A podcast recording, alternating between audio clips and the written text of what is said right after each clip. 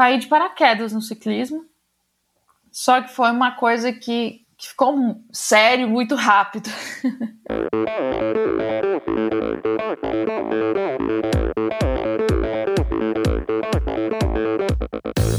Olá, eu sou Valerie Melo. Aqui é Luísa Batista. Oi, pessoal. Aqui é o Marcos Paulo Reis. A Camila Nicolau. Aqui é a Marina Chevalier Santos. Olá, aqui é o Alexandre Birman. Olá, eu sou o Vini Canhedo. Oi, aqui é a Carol Barcelos. E, e esse é o Endorfina Podcast.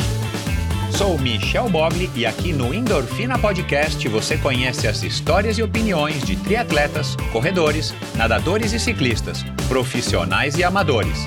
Descubra quem são e o que pensam os seres humanos que vivem o esporte e são movidos à endorfina.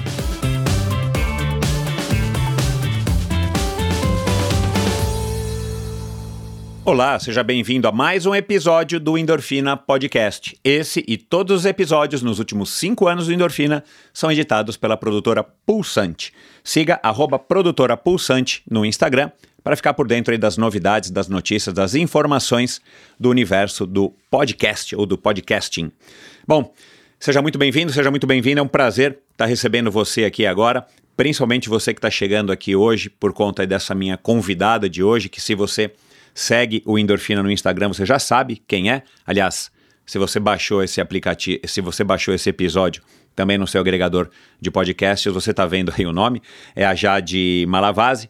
De qualquer maneira, seja muito bem-vinda, seja muito bem-vinda. Para mim é um prazer contar com a sua audiência. O Endorfina que agora no mês de junho completou cinco anos de existência e tem tido, eu tenho tido aí o prazer de estar tá recebendo convidados excepcionais e está compartilhando, né? O prazer maior ainda, multiplicado pela quantidade de ouvintes, de estar tá podendo compartilhar histórias fantásticas, como essa história aqui da, da Jade, Jade Malavase, que é a minha convidada de hoje.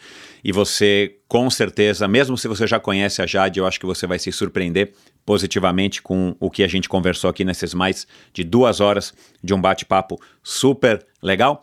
Antes de falar um pouquinho aqui sobre a conversa, eu quero fazer aqui um, um aviso. Vocês vão perceber que minha voz é, essa minha voz aqui de agora está um pouco diferente da voz do episódio. Eu estava é, quase que afônico, consegui gravar com a Jade, mas foi toda a voz que eu tinha naquela, naquela semana que eu gravei. Então, peço desculpas aí pela, pela voz um pouco rouca. É, não foi intencional mas claro que dá para você ouvir, dá para você entender e espero que você goste então do conteúdo da conversa. Esqueça a minha voz, né? O mais importante aqui é a Jade, que estava com uma voz afiadíssima para falar sobre a infância dela, como é que foi o processo de adaptação após o acidente que deixou ela paralisada da cintura para baixo.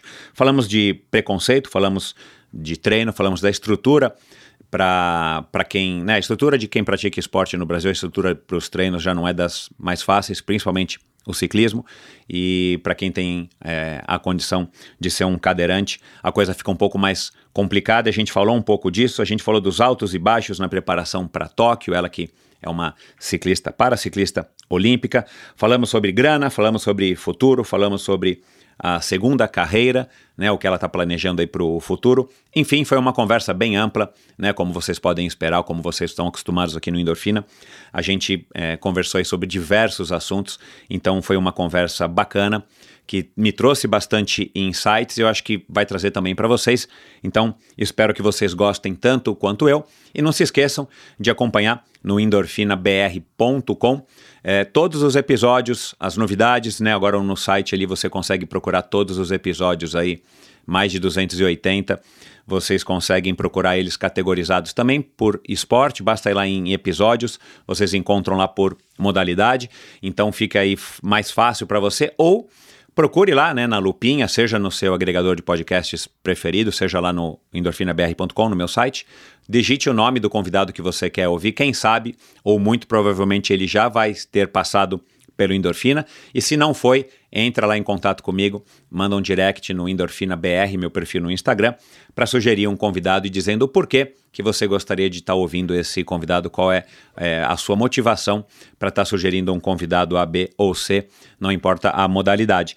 E lá no endorfinabr.com também você fica sabendo como é que você faz para apoiar financeiramente esse projeto. Eu tenho dito isso, principalmente agora nessa época do quinto aniversário a sua ajuda é muito importante.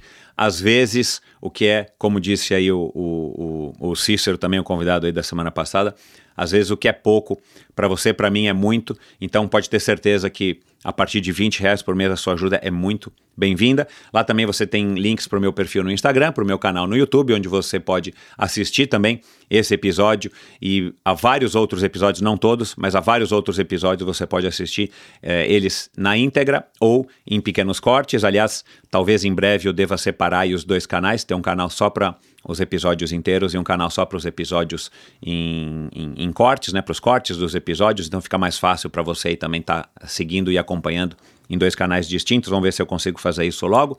Enfim, e lá também você fica sabendo aí de como que você faz para ter o Endorfina sendo apresentado e gravado aí na sua empresa, na sua loja, na sua escola, na sua universidade, onde quer que você esteja aqui no Brasil. Entre em contato comigo se você tem vontade de ouvir algum convidado, eu vou ser um mediador, eu vou eventualmente até gravar um podcast, disponibilizar esse áudio aí para você, se você tem um canal de distribuição entre os seus clientes, alunos ou funcionários.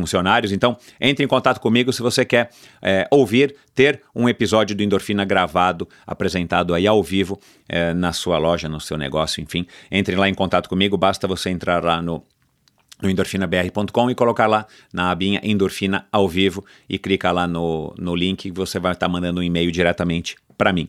Bom, é isso, pessoal. Muito obrigado aí pela sua audiência. Vamos lá agora para mais um episódio incrível, um episódio muito bacana com essa é, mulher fantástica que é a Jade Malavaz. Afinal de contas, quem é que não gosta de uma boa história, não é? Minha convidada nasceu numa pequena cidade no interior do Paraná. Como muitas crianças, praticou diversas modalidades esportivas até que sofreu um acidente de carro que a deixou paraplégica. Aos 12 anos de idade, ela começou uma longa trajetória que mudaria o propósito da sua vida. Contou com o apoio incondicional da família para vencer cada dificuldade, cada obstáculo e incerteza que a acompanharam ao longo do processo de reabilitação e adaptação. Durante esse processo, o esporte passou a ter um novo significado e um papel importantíssimo. Mais uma vez, o esporte se apresentando como uma poderosa ferramenta transformadora. Primeiro ela encarou o basquete, modalidade que já havia praticado, porém que desta vez não se encaixou à sua nova rotina. Então foi apresentada ao paraciclismo, que funcionou perfeitamente. Em 2011, logo na primeira competição, ela não apenas venceu, mas demonstrou um enorme potencial, chamando a atenção dos dirigentes da modalidade. No mesmo ano, mudou-se para São Paulo para integrar a seleção brasileira e já no seu primeiro Parapan, ela conquista uma prata na prova de estrada. A cada treino e a cada competição ela ganhava a confiança e bagagem necessárias para alimentar o sonho de largar numa Paralimpíada. Já morando e treinando em Brasília, a tão sonhada vaga foi conquistada e sua estreia um décimo lugar justamente na Rio 2016 foi o auge da sua carreira até então. Seguindo a boa fase que vivia, em 2017 conquistou seis medalhas em etapas da Copa do Mundo e no ano seguinte, dois bronzes no Mundial realizado na Itália. Em 2019, veio o grande baque quando ela contraiu uma infecção óssea que a afastaria do esporte por dois longos e desafiadores anos, colocando em xeque não apenas a sua vaga nos Jogos, mas a sua vida. O adiamento dos Jogos acabaram por proporcionar a ela mais tempo para vencer a doença e minimamente treinar alguns meses para a conquista da vaga e finalmente largar nos Jogos Paralímpicos de Tóquio, prova que terminou na 14ª colocação. Conosco hoje a paraciclista nove vezes campeã brasileira e uma das melhores do mundo, estudante de gestão financeira, a jandaiense mais famosa do Brasil, Jade Martins Malavase. Seja muito bem-vinda, Jade. Olá, pessoal. É, agradeço o convite aí, espero que todos gostem, compartilhar um pouco das minhas histórias. Legal, o prazer vai ser meu, vai ser de quem está aí do outro lado ouvindo, Jade. É, eu posso dizer isso aqui mesmo, que você é a jandaiense mais famosa do Brasil? Eu acho que talvez a segunda. é o concorrente Quem que é a primeira? lá. Quem é a primeira? É, mulher talvez sim, talvez sim. Então, é, ah, eu entrei no Wikipedia aqui de é, Jandaia do Sul. Realmente, po podemos Podemos Olha, só perde pro. Perde não, né? Você tá empatado com o Ratinho Júnior. Tô empatado, ótimo. Ah, olha lá. Então pronto. O Ratinho Júnior é o cidadão É. mais famoso ao lado de Glauco Vilas Boas, desenhista, né? É, da, da linhagem aí do, do Orlando Vilas Boas. E você é a cidadã, então, mais famosa bem, de né? Jandaia do Sul. Você tem a chave da cidade? Já ganhou? Ainda não, ainda não. Mas a minha família Não, é super nem- tradicional lá, assim. Meu bisavô foi um dos, dos pioneiros, então tem um nome da rua com, com o nome dele. Opa, olha lá. Quem sabe vai ter um anel viário lá, já de Malavase, ou É. vai ter uma linha do metrô, né? Já de Malavase. É, eu acho que linha do metrô para chegar lá vai demorar muito tempo. Ai, ai. Ô, Jade, como é que foi? Como é que foi, não, né? Como é que é, é, ter nascido e ter passado aí é, bons anos da tua infância e adolescência numa cidadezinha com 20 mil habitantes? Ah, eu acho que é uma qualidade de vida. Eu vejo a diferença, assim, meus irmãos, eu tenho irmãos pequenos, né? A diferença da criação. Então, era muito mais livre é, de andar na rua, brincar na rua, de, não sei, é, ir pro sítio, ir voltar da escola sozinha. É, é, são coisas que inesquecíveis e que de uma formação diferente de vida, né? De muitas, de muitas crianças de hoje em dia que vivem em cidade grande, enfim, é, várias restrições. Você morava em sítio, é isso? Ou quer dizer, tua família ainda mora Não, lá em eu sítio? morava em casa, mas o meu avô, né, minha família é, sempre foi é, do sítio mesmo, de agricultura. Então sempre a gente estava, final de semana era no sítio, com certeza, assim. É, meus avós saíram do sítio na época que meus tios estavam na adolescência por conta de estudar e tal, mas hoje eles voltaram para o sítio. É, depois de todos os filhos crescidos e eles já com uma idade bem avançada, aí eles voltaram para o sítio. Entendi. E o que que, assim, você já, já, já teve a curiosidade, os teus avós, bisavós já, já te contaram, é, como é que os Malavase foram, Martins Malavase foram passar, parar lá em Jandaia do Sul? É muito, é, é assim, eles saíram do interior de São Paulo, né, com a questão da imigração italiana. Uhum. É, então eu tenho descendência italiana. Uhum. E aí, do interior de São Paulo, é, começaram a mexer com a agricultura e de, de ser contratado mesmo pelos fazendeiros para cuidar das fazendas. E nisso foi indo. Saiu de São Paulo, foi, foi descendo mais para próximo do Paraná, é, até chegar em Cambé. Aí de Cambé foram parar em, em Jandaia. Uhum. Esse episódio é um oferecimento da Sigma. A Sigma Sport representa a tecnologia alemã em seu mais alto nível, combinando design inovador com engenharia de precisão. Todos os produtos são testados em laboratórios internos para suportar as condições mais adversas, garantindo um excelente padrão de qualidade em toda a linha de produtos.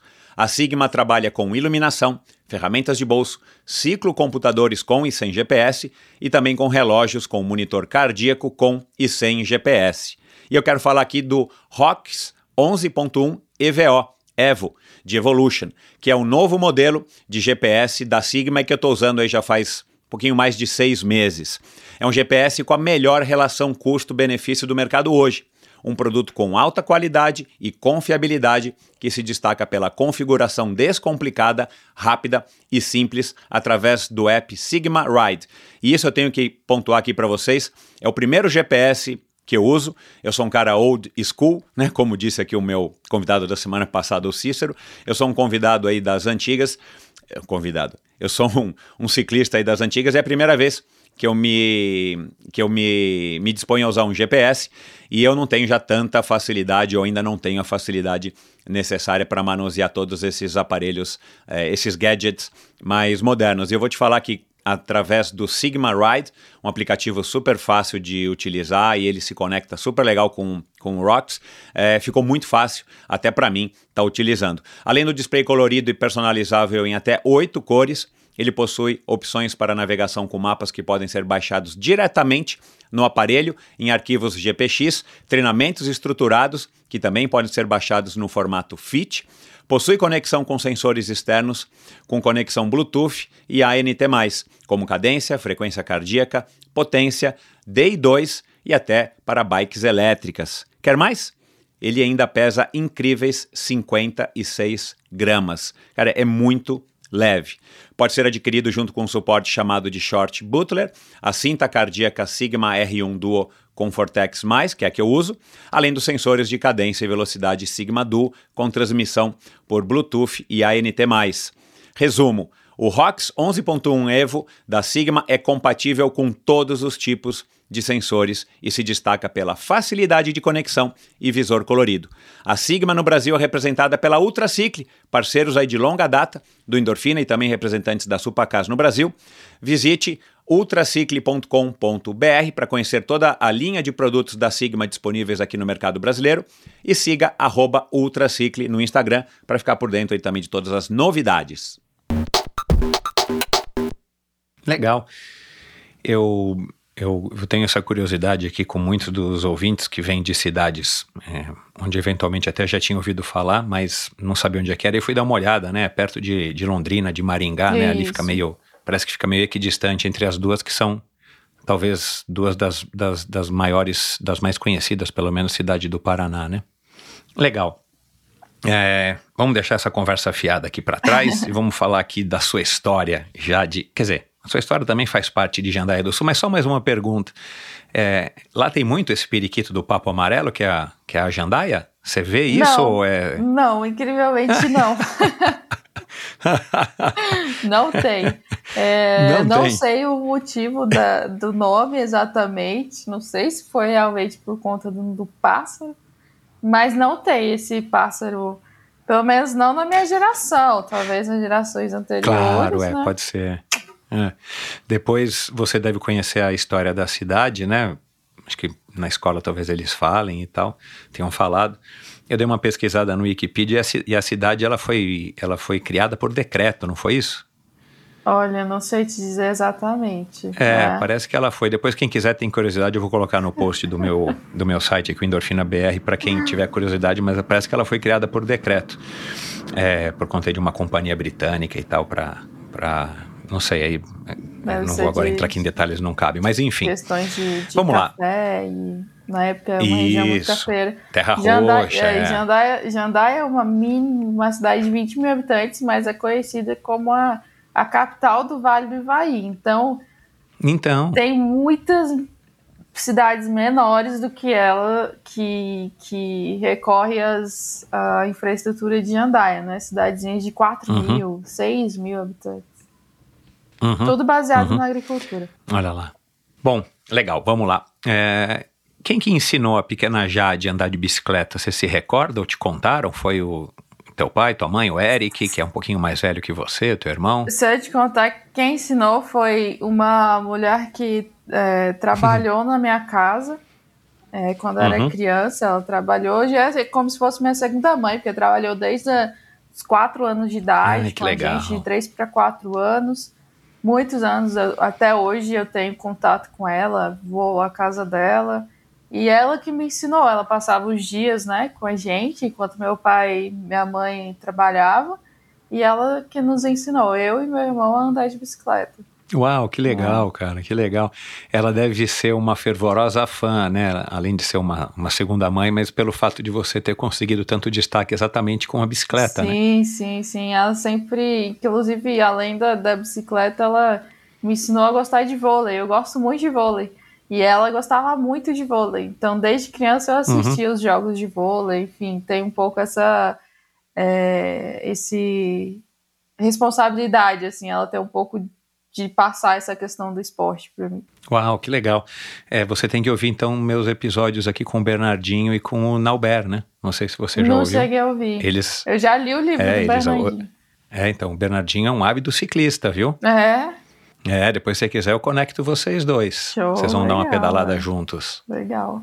É um prazer. Bom, e e, enfim, aí como eu disse, né, pelo que você já havia me dito, pelo que eu pesquisei, você foi uma criança que sempre praticou diversas modalidades numa cidadezinha do interior, como muitas crianças têm o privilégio, né, de experimentar diversas modalidades, é, inclusive o basquete. A natação também já te acompanhava desde pequenininha? Sim, a natação começou na escola, assim, de nadar. A minha escola tinha piscina, então a gente tinha aulas de natação.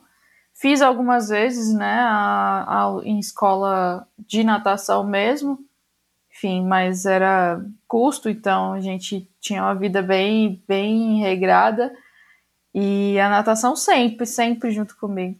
Participei de campeonatozinhos nas cidades, mas uhum, nunca me uhum. destaquei, uhum. né? uhum. É, mas você sabe que é, eu encontro aqui pessoas que, que passam pelo endorfina que logo de pequenininho já tem destaque, né? Assim, Sim. teve um episódio agora mais recente com o, o Glauco Rangel, que se tornou um nadador profissional Sim. e depois um grande campeão de, de, de maratonas aquáticas, atravessou o Canal da Mancha e tal. Que ele, com seis anos, começou a nadar, tipo, treinar de verdade, não só aquela natação que a gente faz, né? uhum. né? Normalmente, tipo, para não se afogar. E com oito ele já estava participando de maratonas aquáticas mas que tem o seu lado legal também. Mas o fato de você, da gente, né, é, quando pode ter contato com diversas modalidades, exatamente nessa, nessa parte da infância, é muito legal porque desenvolve vários aspectos cognitivos e motores né, nossos. Então, te dá talvez um gabarito muito maior, um, um, um repertório muito maior para que você possa se desenvolver depois na fase adulta, adolescente e adulta em, em, em, alguma outra modalidade mais específica, mas de uma maneira melhor, né? Sim, com certeza. Mas enfim, legal. E, e, então a tua adolescência foi uma, quer dizer, o começo da tua adolescência foi um, um infância foi uma adolescência normal de uma menina como qualquer uma das meninas Sim. ali de Jandaia do Sul. Com certeza. Ir para a escola, fazer suas atividades extras à tarde de de esporte, eu fazia música na época também, então era a vida. É, você que curte violão, né? Eu vi Sim. o teu irmão também toca bateria, toca violão, teu irmão é, canta irmão na internet. É, é, meu irmão é, ele é da, da música real, assim, ele. Eu, eu faço aula de piano, mas ele sem ah, fazer aula pega meu piano e toca melhor do que eu. Fico pessoa que, que nasceu para isso, não tem jeito. Pois é, então, ele, ele só está vestido de advogado, não é isso? é. é, eu dei uma pesquisada no, no Instagram dele também, fui lá dar uma xeretada, é. né? E, e, eu vi, né, até uma música do Oswaldo Montenegro, né? Eu vi ele cantando lá com um recurso de toca o violão separado, né? E ele vai aparecendo lá cantando e sim, tal. Sim. Legal, que bom. É, bom, aí veio o acidente, né? Como o nome diz, é um acidente, uma coisa que a gente não espera, né? Uma coisa super ruim. É, mas eu fiquei um pouco curioso, né? Porque assim, eu já gravei com a Jéssica, com a Dani Nobile, o Diogo Ratacheski, que eu não sei se você conhece, né? Que era um escalador e se tornou aí um triatleta, que também sofreu um acidente de carro e, e, e perdeu o movimento das pernas. Mas eu acho que você, pelo que eu estou aqui me recordando, você foi a, a, a pessoa que é, teve esse esse infortúnio é, mais jovem. E aí a minha curiosidade, né, se desculpa aqui eu tá eu tá me intrometendo um pouco, mas eu acho que isso vai me levar a outras a outras outros caminhos aqui dentro do, do endorfina. É, claro que não é legal, mas você era muito jovem. É, você acha que foi mais difícil? Você acha que foi mais fácil, pelo que você pode, claro, né, depois com o passar dos anos, é, é, se, é, se comparar, se é assim que a gente pode dizer, com outras pessoas que tiveram acidentes é, com o mesmo fim que você, mas eventualmente um pouco mais tarde. O fato de você ter 12, eu lembro direitinho, eu tenho uma filha que tem 22, né? Eu lembro direitinho, quando ela tinha 12, ela não se achava, mas era um bebê. Sim. Né, ela se achava uma mulher, mas era um bebê perto do que ela é hoje, né? E aí eu fiquei, né, me relacionando, falei, puxa, será que com 12 você não ficou com todas aquelas coisas na cabeça que eu imagino que, que e que Jéssica disse, que Diogo disse, que Dani disse, que a gente vai dar uma pirada, né? Porque você já tem uma noção maior da vida. Queria que você falasse um pouco disso. É, eu acho que tem é, o acidente mais novo tem essa, essa digamos, facilidade né, de adaptação. É, eu acabei pulando uma fase da minha vida, essa, essa fase de adolescência, enfim, foi um trauma muito grande, então acaba mudando completamente a vida e, e nessa fase de adolescência eu costumo dizer que eu pulei, realmente eu, eu dei um salto ali, porque, é, enfim, é um, um, um trauma muito grande. E a adaptação, eu acho, eu acredito que seja mais fácil, sim. E vai muito também é, de como a pessoa aceita aquilo, sabe? Eu tive um apoio muito, muito grande da minha família, é, minha mãe e meu irmão, principalmente, assim, de não é, de não colocar muitos obstáculos, enfim, sempre tentava é, fazer com que a minha rotina acontecesse, né? Me levar para a escola, enfim, todas essas coisas, voltar ao normal, ao normal. Então, isso ajuda muito, esse apoio de, da família, de quem está próximo, de, de, de não colocar muito obstáculo, de não ver você como um, um, coitadinho que, ai que dó, agora vai ter que viver na, na cadeira de rodas. É, isso fez total diferença. Você, né, analisando hoje, você está com 28 anos, faz 16 anos que você sofreu esse acidente, você acha que isso já era previsível, essa atitude da sua mãe e do seu irmão? Ou você acha que eles também cresceram nesse momento onde depois de um acidente, né, com, com um resultado Sim. trágico, eles também tiveram, né, também nunca tinha tido uma filha com essa situação, ou um filho uhum. passado por essa situação, alguma situação talvez nem, nem perto disso, né, de gravidade, muito menos o teu irmão, que, né, pelas contas, ele tem três anos a mais do que você, ele tinha 15, 15 né, ele já estava no auge da adolescência, e de repente tem a, a irmãzinha que provavelmente ele, né, já daquela época já adorava, Sim. né? Que eu sei que é, vocês se amam, mas de repente eles se veem com essa, com essa vontade, essa necessidade de estar tá facilitando a vida para para você, para que você se sinta o mais é, confortável, né? Se é que a gente pode dizer, dentro dessa nova situação. É, a minha mãe não tem nem o que dizer, assim, acho que ela ela faria de tudo sem pensar, né? Acho que dificilmente nós estamos preparados para uma, uma situação dessa. É, mas, enfim, nós éramos nós três. Na época não tinha meus outros irmãos. E, e era gente, assim, nossa família era gente. Então, muito forte. Então, essa união ajudou muito nesse processo, né? De ter um ao outro, porque já era assim antes, né? Só que agora numa situação diferente. É, talvez ele, principalmente meu irmão, teve uma responsabilidade maior, enfim, de, de ter que me ajudar em várias situações, é, numa fase da vida que estaria né, em, outro, em outra vibe. E, mas essa união nossa, desde o início, fez muita diferença, assim, de várias dificuldades uhum. que a gente já tinha passado juntos, e era nós mesmos que, que tava ali apoiando uns aos outros. Né? Uhum. E foi a partir daí que então você e o Eric se tornaram inseparáveis. É, é uma aproximação muito, muito grande nessa fase, né? Agora, assim, a gente tá sempre junto, mas com certeza ele tem a, a, a, ele tem uma rotina diferente da minha, eu viajo, mas a gente tá muito juntos, assim, sempre preocupados um com o outro. É...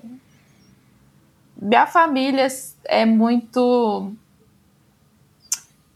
talvez um pouco família mesmo, dependente, assim, tipo, de encontrar e ficar junto e tal. É, é isso. Uhum. Minha mãe e meus irmãos. Legal.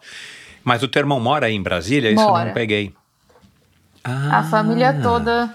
Inclusive, quando eu mudei para São Paulo, ele foi para São Paulo comigo, justamente para dar esse apoio. E aí teve uma época que ele voltou para o Paraná.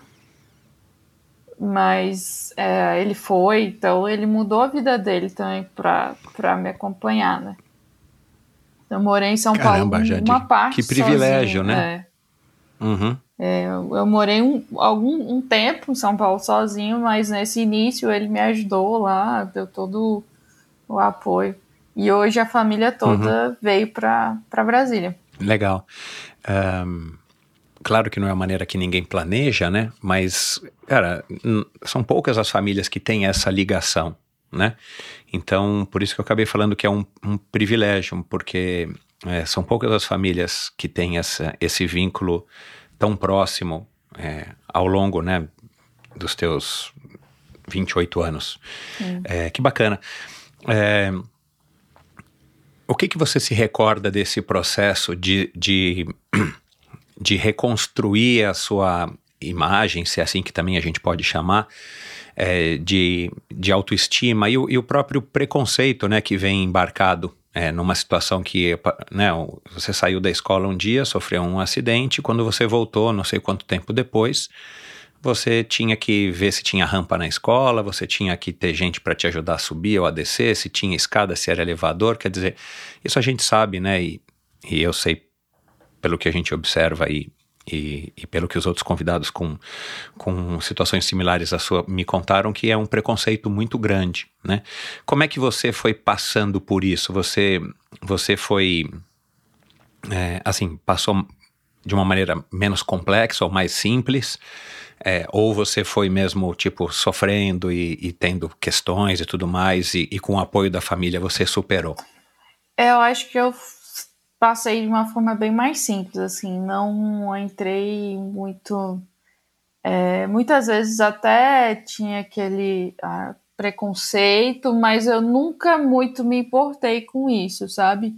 É, acho que hoje em dia eu sou muito mais crítica, não que eu me importe, mas que eu sou crítica disso, do que é, no início, né? Eu sempre, eu sempre, eu sou uma pessoa muito tranquila e tipo muito, eu vou fazer minha vida, enfim, vou tentar fazer minha parte.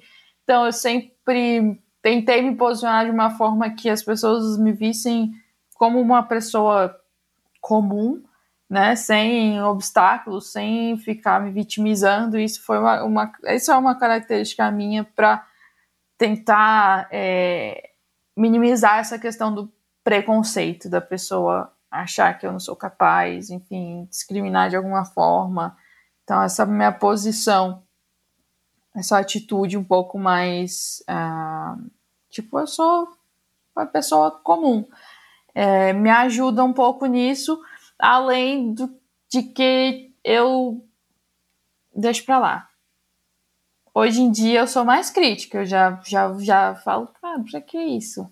E do tipo, eu cheguei no Detran aqui em Brasília para pegar a segunda via da minha CNH.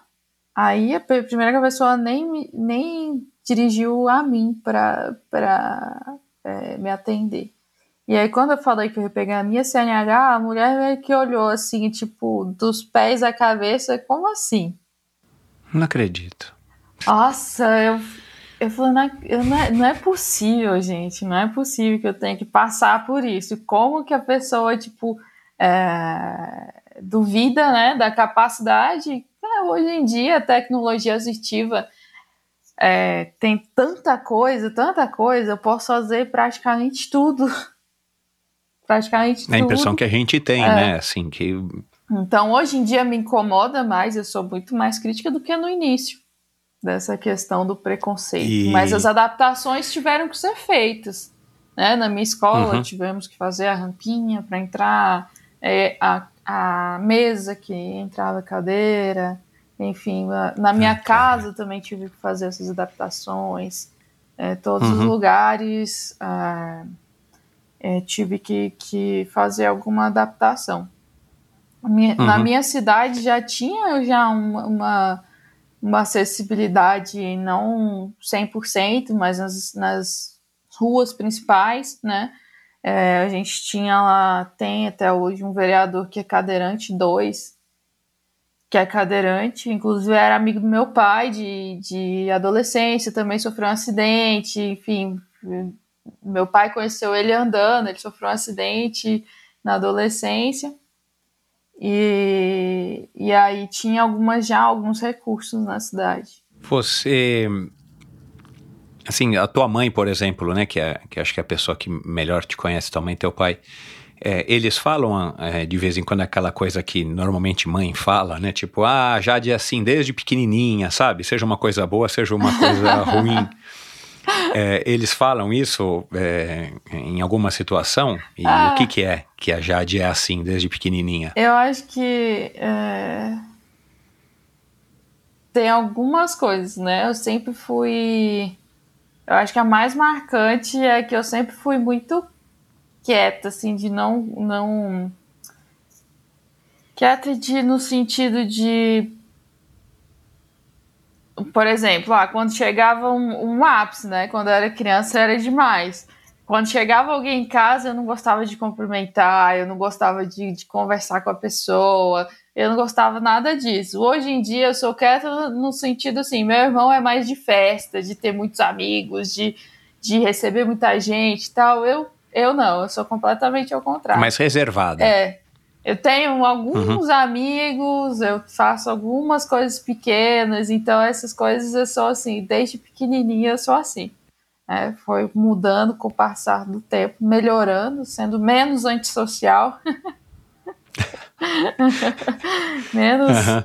Mas é, é, desde criança. Desde criança eu sou uhum. reservado, fechado. E esse processo de reabilitação é, ele foi relativamente simples, foi simples, foi complexo? Você tinha que ir para Londri é, Londrina, para Maringá, ou você conseguiu ficar também num ambiente, enfim, né, na tua cidade que, que dá sempre mais conforto? Na verdade, a minha reabilitação mesmo foi feita aqui em Brasília. Então eu vim para cá, ah, no Sara. É, aqui no Sara, no Hospital Sara, em reabilitação. Eu vim para uhum. cá. Primeira vez, fiquei três meses aqui internada no hospital, fiz todo o processo de reabilitação. Aí, quando eu voltei para Jandaia, eu só mantive as orientações que eles passaram, que eu conseguia manter isso é, em Jandaia mesmo, mas a parte de, de, de esporte, né? O esporte adaptado, a cidade mais próxima que tinha na época era Londrina, né? Que dava. Hoje tem, é, dava mais ou menos uma hora e meia, duas horas de viagem até Londrina. Então tinha esse deslocamento para eu conseguir praticar o basquete. É, e até uhum. hoje em Jandai a gente não tem um, esporte adaptado. Isso é um, um sonho meu de conseguir ter algum centro assim relacionado em Jandai, justamente por ser uma cidade que tem muitas outras cidades em volta pequena, então é uma coisa que eu gostaria um dia de desenvolver, de ter alguns esportes paralímpicos dentro da cidade. Legal. Você se tornou, aí a gente fez a brincadeira, né, no começo da nossa conversa, mas você se tornou uma pessoa famosa, imagino lá, né? Assim, famosa, conhecida, sim, né, numa cidade sim. de 20 mil habitantes. Sim, sim, o pessoal me conhece bastante, assim, é, lá, quando eu vou para lá, às vezes eu saio na rua, o pessoal cumprimenta, enfim, conversa, é, professores meus pedem para ir na escola, para conversar. Eu tenho ah. o prazer de fazer essas coisas também. Claro. Você já conseguiu, de alguma maneira, é, participar ou colaborar efetivamente com alguma ação ou uma é, implementação de acessibilidade é, em Jandaia? Alguma coisa específica voltado para os cadeirantes? Uh, não, nunca fizemos nenhum projeto assim, né? Eu já participei de alguns eventos mais para divulgação, é, mais para palestras, conversas em escolas. Teve um, um evento voltado para pessoa com deficiência lá em Jandaia, uns anos atrás, é, que eu participei.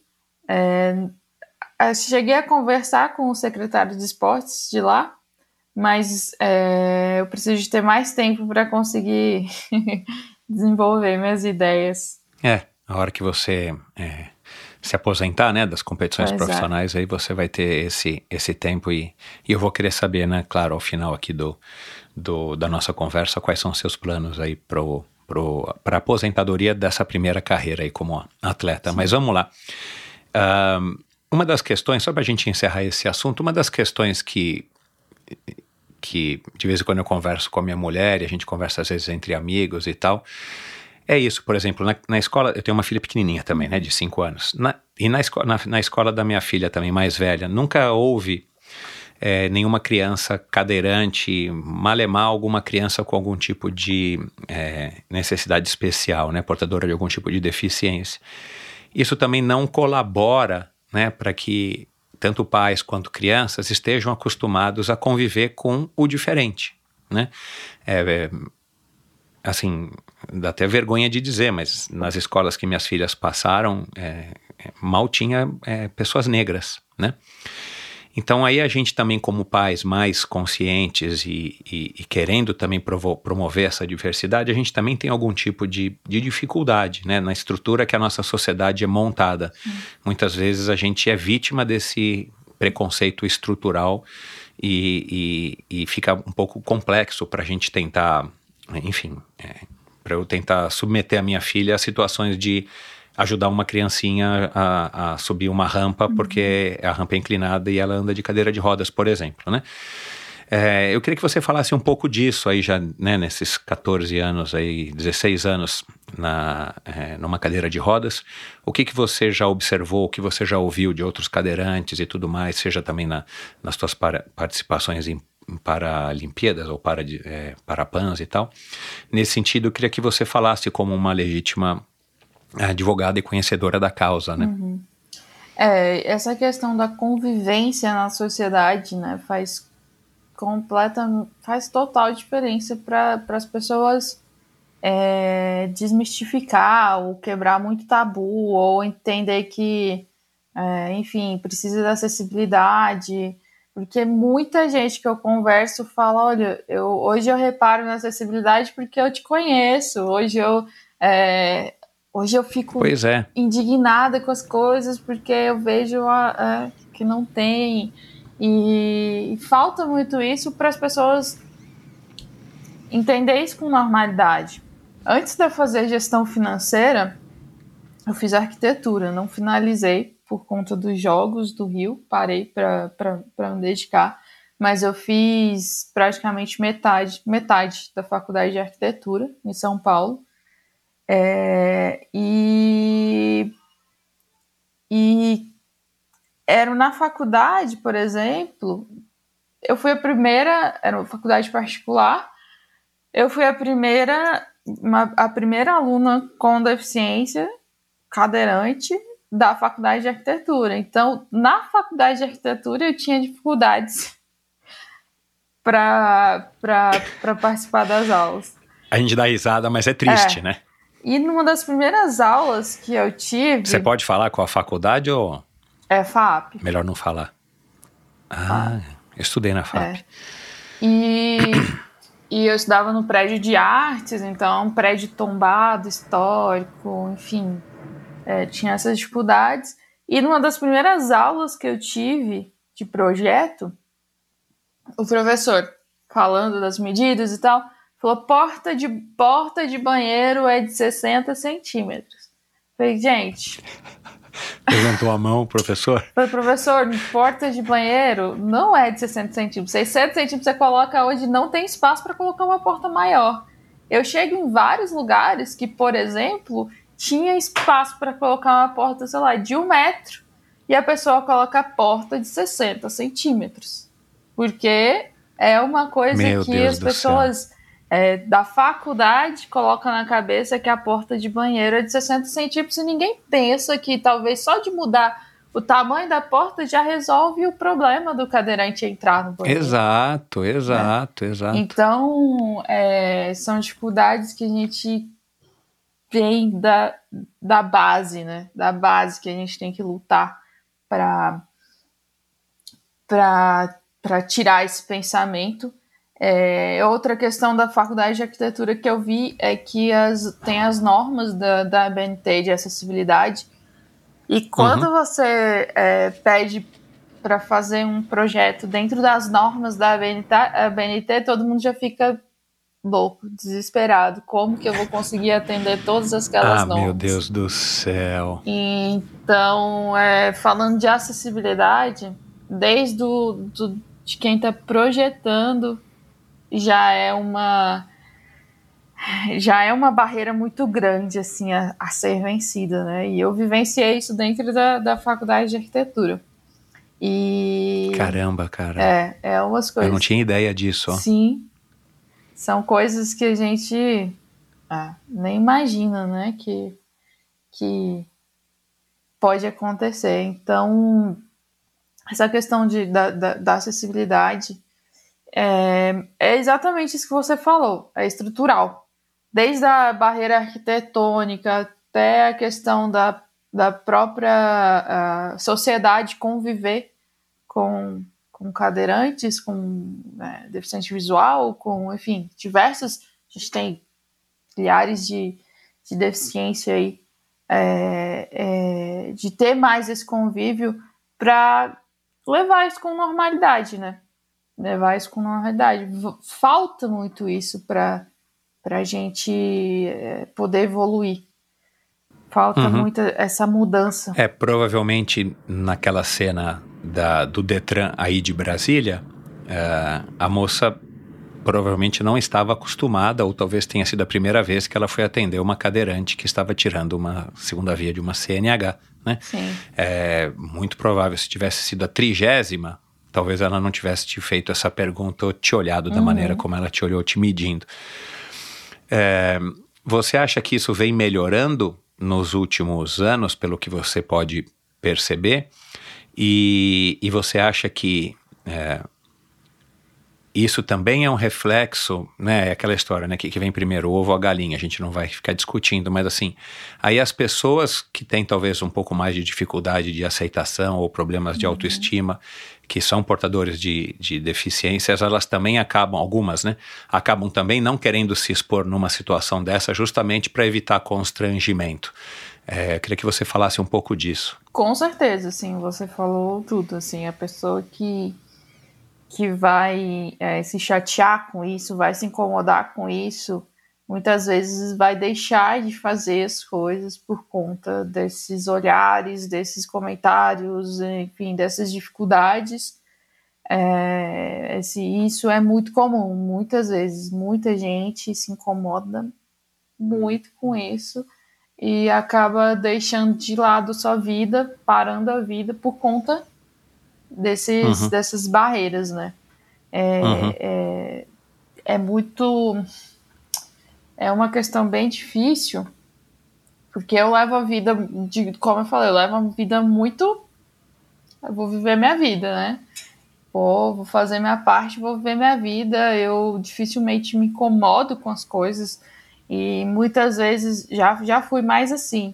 Eu querer ir num lugar que não tem acessibilidade só para incomodar mesmo, para eles falarem que preciso de ter acessibilidade aqui. Então já, já fiz isso muitas vezes, né? É, mas hoje em dia eu já fico, ai, que preguiça, vou ir naquele lugar que não tem acessibilidade.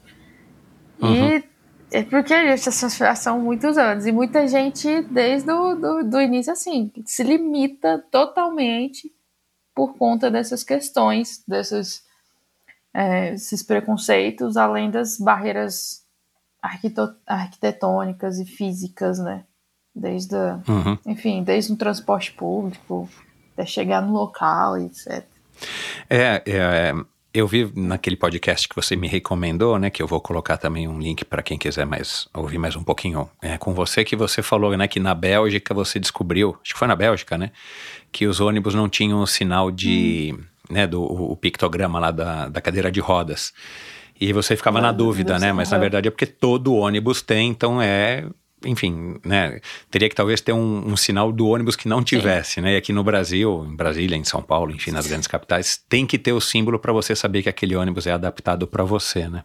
E sim, isso é, aconteceu isso há cinco, seis anos atrás. Eles já tinham todos os ônibus é. adaptados. Isso foi na Alemanha, mas na Europa, no geral, assim, é, ônibus principalmente são Olha todos lá. adaptados. Agora, metrô já metrô não, metrô nas, nas estações é, na Alemanha a gente tem que ver qual que, que tem acessibilidade. Mas a gente está pouco atrasado com relação a, a essas questões de, de acessibilidade, né? É. Muitas vezes ônibus quebrado. Uma das coisas que eu, quando eu saí de São Paulo, São Paulo não tinha carro, então eu morava num lugar bom, então eu, eu conseguia pegar ônibus é, acessível com facilidade. É, mas quando eu vim para Brasília, eu já sabia dessa dificuldade de transporte público aqui. Eu falei, só mudo para Brasília quando eu puder ter um carro e para me locomover aqui. Foi assim, comprei um carro, fiz minha carteira, comprei um carro e e mudei para Brasília. Faz muitos anos que eu não vou para Brasília, mas teve uma época que eu fui muito. Cara, e a minha impressão que eu tinha, e não sei se mudou, mas, cara, que Brasília sem carro fica, meu, complicadíssimo, né, cara? Porque são só, é, enfim, essas ruas, estra, é, avenidas Expresso. enormes, super É, distantes. Brasília é perfeito, assim, perfeito para o transporte público. Uhum. Só que precisa de ter um projeto muito bem, bem é um- uma, uma diferente de São Paulo que são ruas estreitas, pequenas, É, é. enfim, você coloca um, um ônibus numa ruazinha daquelas de São Paulo, É, entendi. vira um caos, É. né? Aqui em Brasília a gente tem espaço é. para fazer e mas não funciona. Não funciona, assim. Eu gosto muito da dentro da arquitetura, eu gostava muito da parte de urbanismo. Claro. E, e eu, hoje, morando em Brasília, vejo essa questão do transporte público aqui em Brasília é crucial. Felizmente, as pessoas dependem muito de carro. É, vem melhorando, mas ainda, assim, uma linha de metrô ridícula que pega nem, nem, nem um terço da cidade. E você desistiu de voltar para arquitetura por quê? Mudou para gestão É, financeira, né? Um negócio assim eu- completamente É, pois é, totalmente diferente. para administrar a grana que você está Eu- fazendo, é com tanta medalha, é isso? é, né? Tem que saber, né? Vamos saber administrar para poder entrar na, na arquitetura, porque conseguir se desenvolver na arquitetura também não é fácil. Você entrar no mercado de trabalho de arquitetura não é fácil. Uhum. Mas a arquitetura é uma coisa que eu gosto muito. Hoje eu não me vejo trabalhando com arquitetura. Uhum. Eu falo, costumo dizer, ah, se um dia eu puder, sim, final de carreira, voltar por hobby, eu volto. Mas trabalhar com, com arquitetura para mim, ah, eu adoro, por exemplo, minha mãe está reformando a casa. Eu adoro acompanhar ela, escolher as coisas, enfim, gosto muito. Mas pensar no trabalho de arquiteto, para mim hoje, não.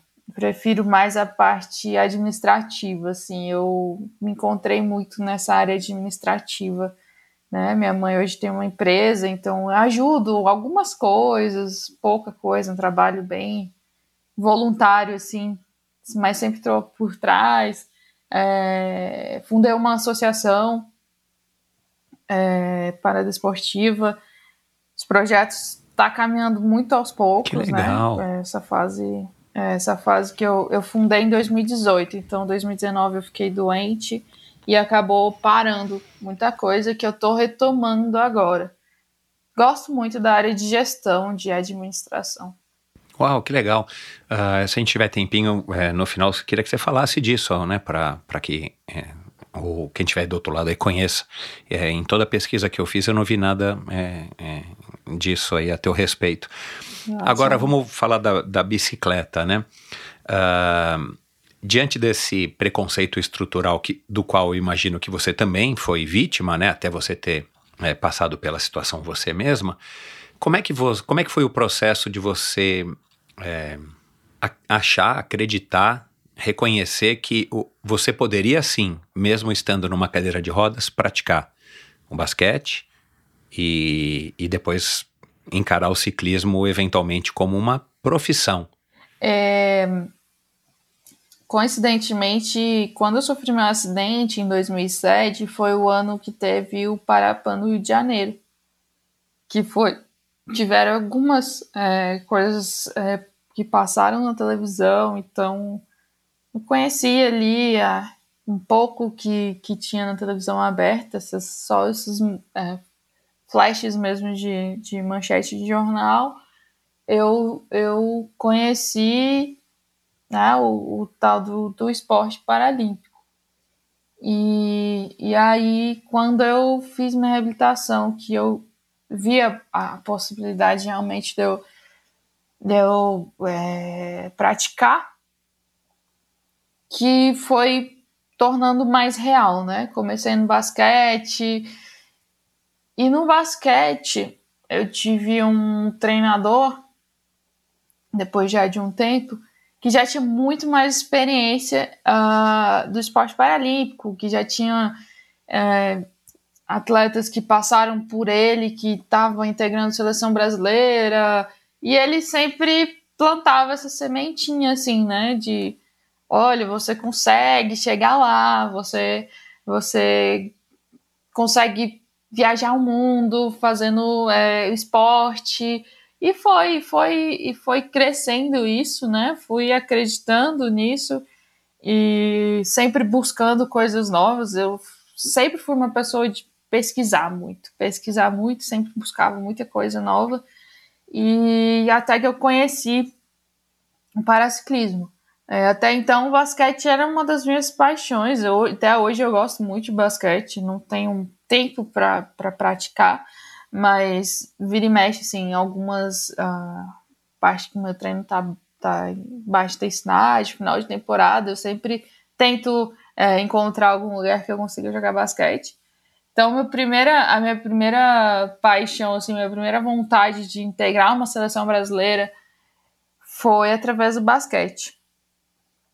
E vendo as dificuldades da, de, de praticar realmente basquete pela distância da cidade, eu conheci o ciclismo.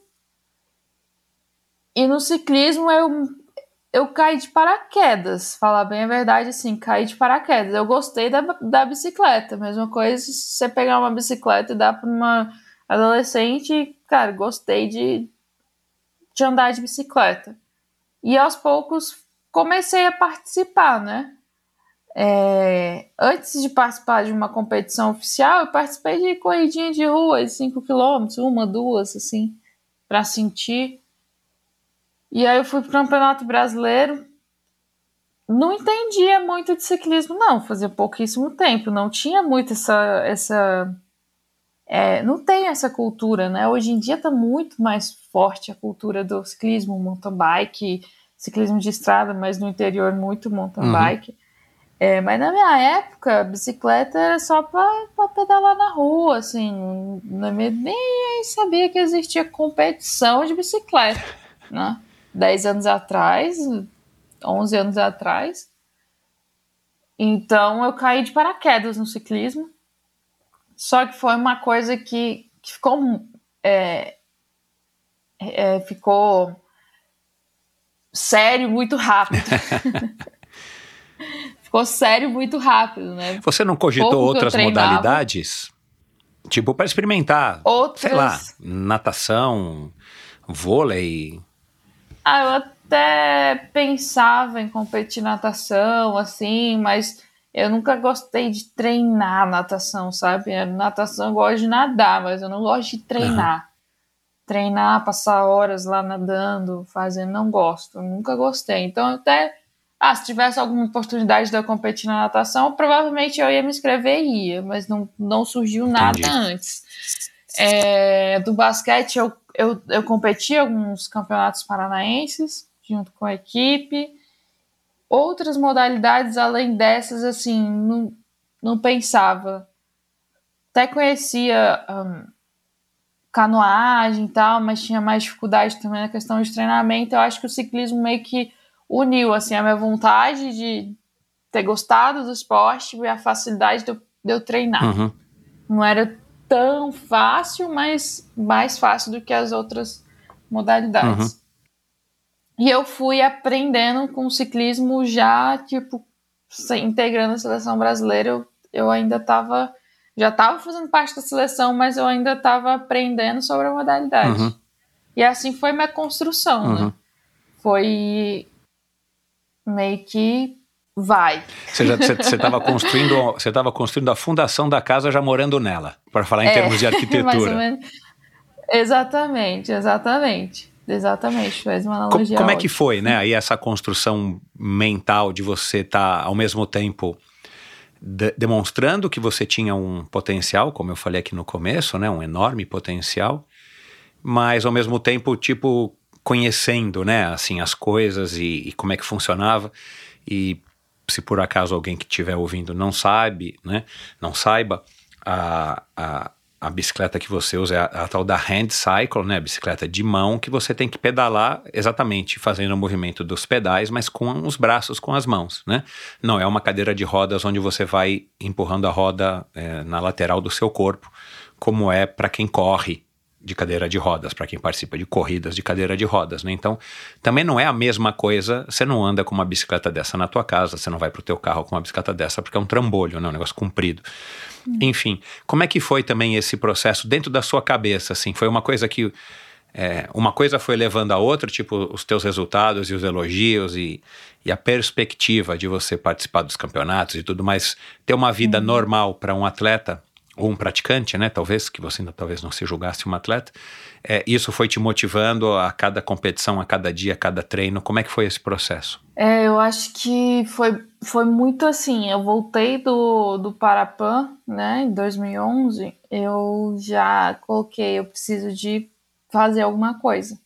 Eu preciso de fazer alguma coisa porque, enfim, é, já se falava de jogos de Londres, já é, eu via, cara, eu, para eu poder me desenvolver, eu preciso. Então, não foi um processo muito lento, não. Eu já voltei da competição já pensando que eu precisava de fazer algo para conseguir me desenvolver, né? É, e esse meu primeiro passo, grande passo, diferença, assim, foi a mudança de Jandaia para São Paulo. É, mas a minha grande dificuldade, assim, nesse processo foi de conseguir encontrar o caminho, né? Então, uma modalidade nova no, no país, poucos, poucos, é, poucas pessoas conheciam, poucos treinadores, praticamente nenhum treinador realmente que entendia, né, disso. Então, eu fiquei muito tempo tentando encontrar o caminho é, tentando encontrar o caminho certo de, de, treinamento, de estrutura, de entender o que, que eu precisava. É, e esse foi o processo mais longo. Eu sempre estava buscando, uhum. né? eu tinha uma, uma, uma vontade muito grande de me desenvolver, mas não sabia por onde não tinha, é, desculpa aí a minha ignorância, mas não tinha é, atletas que já haviam participado de Jogos Olímpicos e tal, ou, ou, sei lá, 2012 foi a primeira participação brasileira nos Jogos Paralímpicos de ciclismo. Não existia, sabe, aquela, ah, o pessoal mais velho, o pessoal que já está aqui uhum. é, passando informação para vocês que eram, para você no caso, que era novata? De handbike não tinha, né, e handbike Agora já entende-se que handbike é muito parecido com ciclismo, com algumas uh, adaptações, uhum. né? Em termos de Mas, desempenho, de treinamento.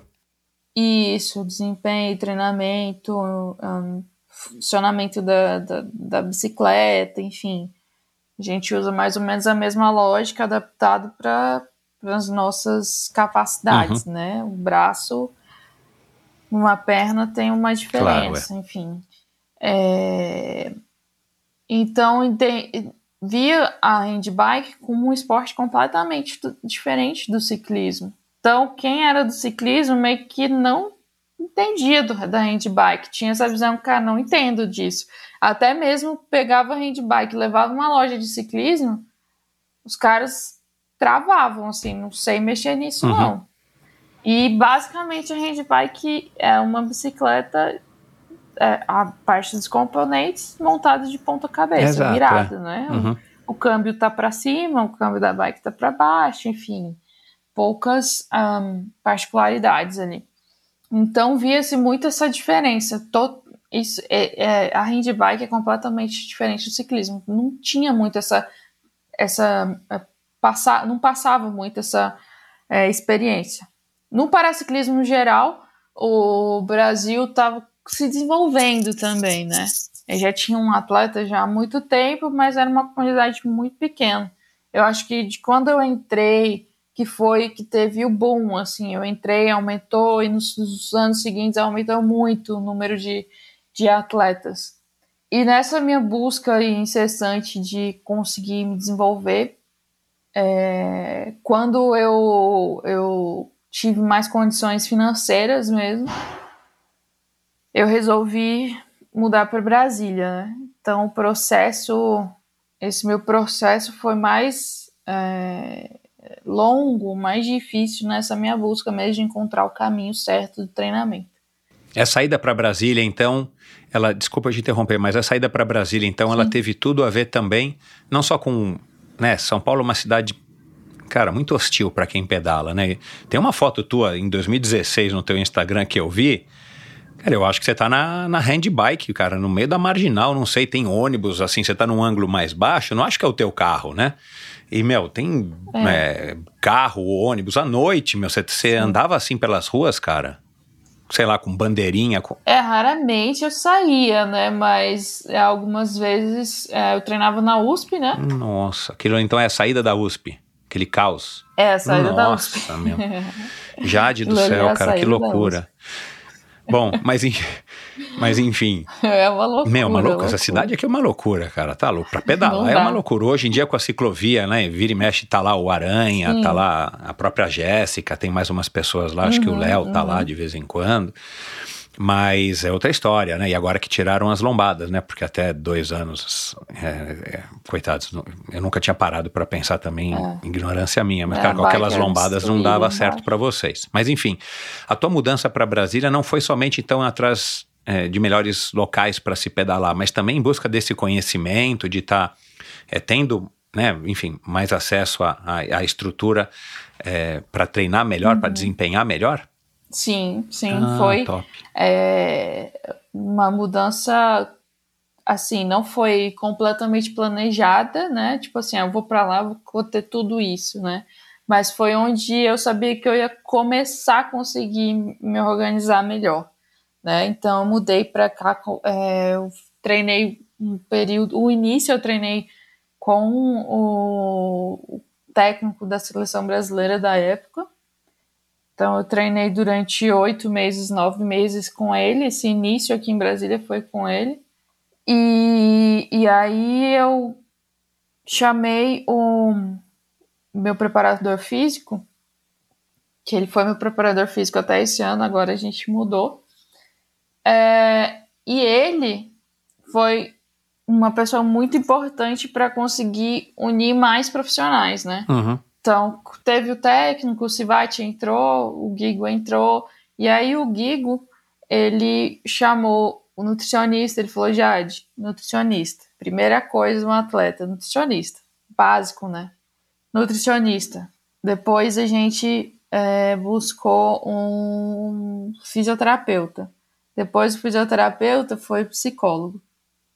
E foi assim, foi... Uh, foi meio que na ordem de prioridade que a gente conseguiu montar uma equipe, né? Que hoje eu tenho, uh, tenho o, o, Ralph, né? Mudei o técnico, então eu tenho o Ralph, tenho preparador físico, fisioterapeuta, massoterapeuta, nutricionista, é, psicólogo, médico. Tá com um pacote completo, então, né? Que bom. Sim. Ô Jade, é, só já que você falou disso, a, a Suzana Schnarndorf falou disso, a Jéssica acho que falou disso também, que o, o Paradesporto, né, o Comitê Paralímpico Brasileiro, ele oferece uma estrutura que é, é talvez acima da média para os outros os esportes é, que não são paralímpicos. Você concorda aí dessa opinião? Foi graças a, a também essa estrutura né, do Centro Paralímpico que tem aqui em São Paulo, é, é, que, foi, que já foi muito elogiado pela Suzana, né, que mora aqui, uh, se mudou né, do Rio de Janeiro para cá para poder nadar. É, você concorda dessa opinião que, que o, o, o paradesporto aqui no Brasil está vai melhor é, de uma maneira geral, né? Melhor é, estruturado do que o, o, o não uhum. o não é, paradesporto? Sim, eu acho que é, com certeza a estrutura que tem ali no, no, no CT é uma coisa que encontra em poucos lugares do mundo. Realmente é um trabalho fantástico, né? É, infelizmente não são todas as modalidades que conseguem usufruir daquela estrutura, uhum. né? Mas é, com certeza ali é um além hoje em dia, né? Além de projetos, além de estar tá desenvolvendo o alto o alto rendimento, o, o alto rendimento, eles também têm os projetos de base, né? Tem muita iniciação ali. Então é completo. A estrutura do comitê é uma coisa surreal, realmente, de qualidade dos profissionais, de, de, de da quantidade de profissionais que tem, que eles têm lá de, de suporte, uhum. né, para os atletas. Uhum. É muito legal. Inclusive, voltando à minha época de arquitetura, um, o meu professor, um dos meus professores da faculdade, foi um dos arquitetos responsáveis pela pelo projeto, né, do, do CPB. Uau, que legal. Na época, é, ele comentou que foi feito um estudo gigantesco de todos os centros todos os principais centros paralímpicos, assim, o, o comitê falava, olha, aquela piscina lá é a melhor que a gente acredita que existe. Aí eles iam buscar as informações, Uau. muitas vezes iam até o país onde tinha essa estrutura para conhecer, para conseguir trazer a tecnologia para o Brasil. Caramba, que legal. Ah, essa, essa, essa tua equipe de apoio que você citou aí, ela é, uhum. é vinculada é, ou é, fornecida, proporcionada pelo Comitê é, Paralímpico? Ou, algum, ou o é, Ralph não, é você quem trouxe? Enfim, você montou. Sim, é, a minha equipe hoje é praticamente toda ela formada aqui em Brasília mesmo. Todos os profissionais são praticamente todos aqui. A médica do esporte foi médica do, do CPB durante 15 anos, doutora Andréia. Ela começou a me acompanhar esse ano. É, eu acho que é, ela, ela é a única, a única da equipe que, que já teve um vínculo né, com o CPB. A doutora Andréia foi chefe do departamento médico por muito tempo lá no comitê. Ah, que legal. E, e, e essa opção que você, é, de você ter os seus próprios, é, enfim, foi o que você achou melhor? ou é, quando você necessita ou quando você vai viajar né, para as competições, você já teve em duas Olimpíadas, aí você também tem essa equipe fornecida pelo, pelo Comitê Paralímpico para te dar suporte? É, é, essa minha, na verdade, o que acontece? O, o ciclismo, ele é ele é gerenciado né, pela Confederação Brasileira de Ciclismo. Uhum. Então, existem alguns esportes que são, são parte do Comitê Paralímpico, como, se não me engano, natação, atletismo, tênis de mesa. São algumas modalidades que são realmente gerenciadas pelo, pelo, é, pelo CT. Uhum. Outras são gerenciadas pelas próprias confederações, ah, que é o caso do, do ciclismo. ciclismo. Então, acaba que a nossa estrutura ainda é, é muito pequena, né? pela confederação. E eu já estou aí nesse, nessa busca há muito tempo, preferi eu ir atrás da minha própria é, equipe, né? Eu tenho, enfim, eu sou muito independente quanto a isso. Uhum. Eu tenho meus objetivos, eu vou atrás realmente. O Comitê, Comitê Paralímpico tem a estrutura deles lá, mas eu preciso da minha estrutura aqui, enfim, não, não dava muito certo. Uhum. Uhum. E isso está dando resultado para você, né? Sim, sim. É, é, Uma pessoa muito importante é o Ralph, né? Que começou a trabalhar comigo. Foi realmente. Que é um alemão que mora na pessoa. Alemanha, né? É um alemão que mora na Foi Alemanha. Foi a Cristina que te apresentou todo... ele? Quem. É, o Ralph, a história é assim, eu tinha um, tem um atleta aqui no Brasil, das antigas, ele ainda, ele já nem faz mais alto rendimento, pedala ainda por hobby, e ele começou a treinar com o Ralph. E ele falou para mim algumas vezes, ah, legal, ele faz avaliação, tal, eu falei, ah, legal, vou... Entrei em contato com ele, assim, 2013, por aí, 2014, perguntando da avaliação física que ele faz. Uhum. E aí ele falou e era inviável para mim na época para eu, pra eu, pra eu é, bancar os custos. E beleza, ficou, deixei quieto, fui, fui, continuei minha vida. Em 2015, eu fui participar de uma Copa do Mundo na Alemanha, justamente no mesmo lugar que eu participei agora, recentemente. E ele me viu competindo lá, o Ralph. Ele me mandou uma mensagem, né, para perguntar sobre os treinamentos.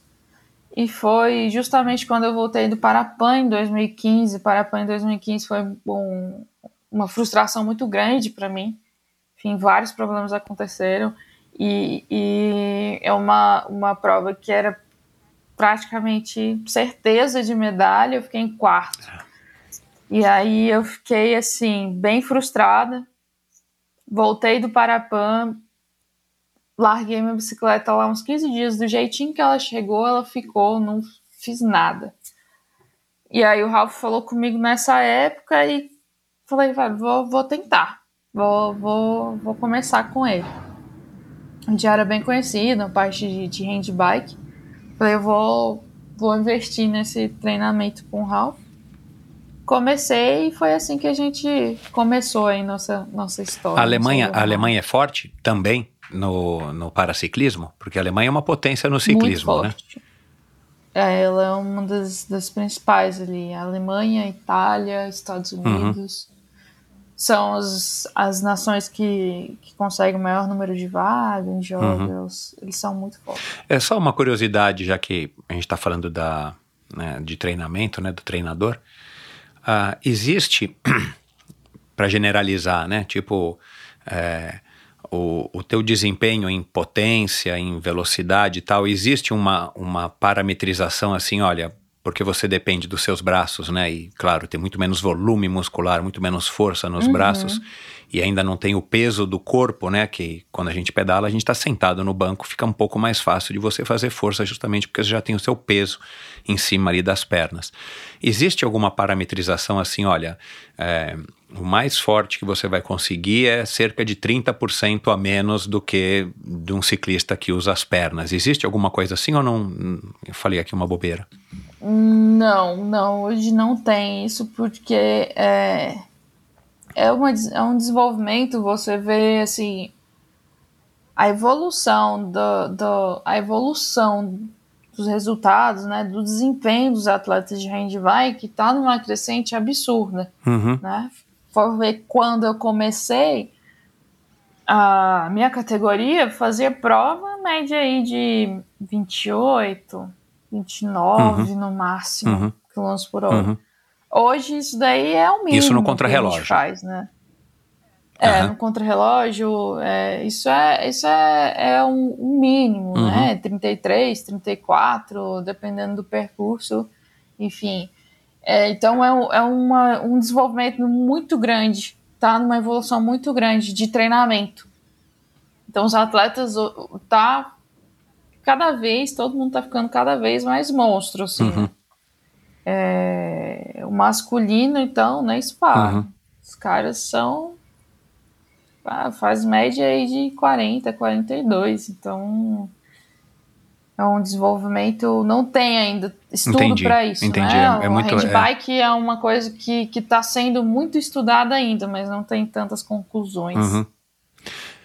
Mas todos os nossos treinos é baseado, o meu, né? O meu treino é baseado em, em potência. Uhum.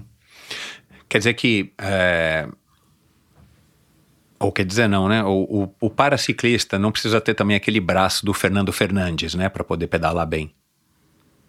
Não é aquilo. Não, não, de jeito nenhum. Assim, a, é, não, volume com certeza não é o não é a, a, a característica, entendi, né? Entendi. Existem atletas muito fortes, uhum. gigantes, uhum. mas não é a regra. Entendi. Não é a regra. Entendi. Realmente não é a regra, uhum. né? A musculação, para mim, por exemplo, entra como um complemento muito mais de preparação para handbike, né? Não é para ficar forte, para ficar grande. Uhum.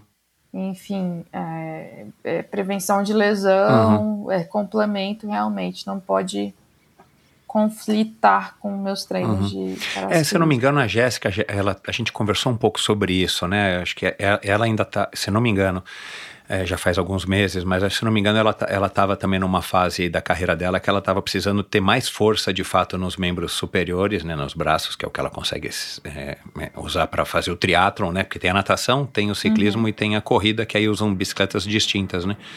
Mas é, se eu não me engano, acho que no caso dela ela ainda estava mais focada aí durante uma fase na carreira dela, justamente para desenvolver essa, essa força que eu imagino que você também tenha que ter tido passar, é, ter que ter passado por isso, né? Porque é, Sim. como é que você vai ficar, sei lá, uma hora? Tuas provas o que duram no máximo o quê? Uma hora e pouco? Quando é, longa, é né? uma hora e meia, duas horas a prova de estrada. Cara, você ficar com os braços ali, né, na- naquela posição que vocês ficam na handbike, meu, haja ombro, haja peitoral, haja tríceps, bíceps e, e por aí vai, né? É, eu imagino que você também tem que ter tido, ter passado, né, por um processo de, de fortalecimento para para você poder aguentar uma, uma prova dessa. Eu lembro agora, falando disso, há muitos anos tinha uma academia aqui em São Paulo bem grande, lá no shopping Eldorado, que depois mudou de nome, que era a Fórmula. A academia tinham dois aparelhos lá. Eu treinava lá antes. Ah, você treinou na Fórmula? Antes de eu pra cá. Ah, que legal. Treinei. Que legal. Eu tinha um apoio lá do Instituto Mara Gabrilli. Ah, que legal. É, você é bem mais nova do que eu, a gente não se encontrou então na Fórmula, porque essa época eu já estava morando em Fortaleza, mas eu fui o aluno número 6 da Fórmula Academia, nunca me esqueço disso. Né? Até hoje ainda pedalo com o dono, quer dizer, o ex-dono né, da, da Academia, o Maneco. É, mas lá tinha dois aparelhos muito curiosos que eu nunca tinha visto em nenhuma outra academia. Tinha um aparelho que você pedalava com as mãos, como se fosse uma handbike, mas era o aparelho que você pedalava. Inclusive, algumas vezes eu até fiz um pouco de, desse exercício, nem lembro para quê. E tinha um aparelho também para fortalecer pescoço, né? Que eu lembro que o, o Emerson Fittipaldi, que de vez em quando ia lá, ele fazia, né? Esse exercício de você apoiar numa É. almofadinha e vai para esquerda, vai para direita, vai para frente, vai para trás, que era também um exercício muito utilizado pelos lutadores ali na época na academia, né? Mas é, você, você hoje em dia com rolo, eu imagino que não seja ne- necessário você ter um aparelho daquele, ou é importante para o fortalecimento, você chegou a fazer muito esse exercício de resistência na, do na movimento época de, específico. De São Paulo eu fiz. Uhum. Na minha época de São Paulo eu fiz muito lá nesse.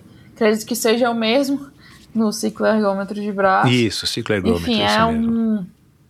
É um gesto diferente, né? Mas era o que eu tinha O gesto na- é diferente, é? na- É diferente, porque a posição da mão vai ficar diferente. Então, você usa ali o peito, usa as costas, usa o tríceps, usa, mas é, na handbike, como a gente fica mais deitado, então a gente vai usar ah, a, a porções diferentes da musculatura, né? Uhum, Então, uma porção mais inferior de um, mais superior do entendi, outro, que, entendi, que muda. entendi.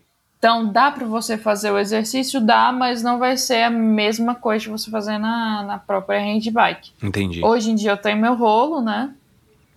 Há muito tempo que eu treino no, no rolo. É, e sempre quando tem alguns, dependendo do treino, eu vou pro rolo. Assim, não sou a maior fã de rolo, mas dependendo do treino.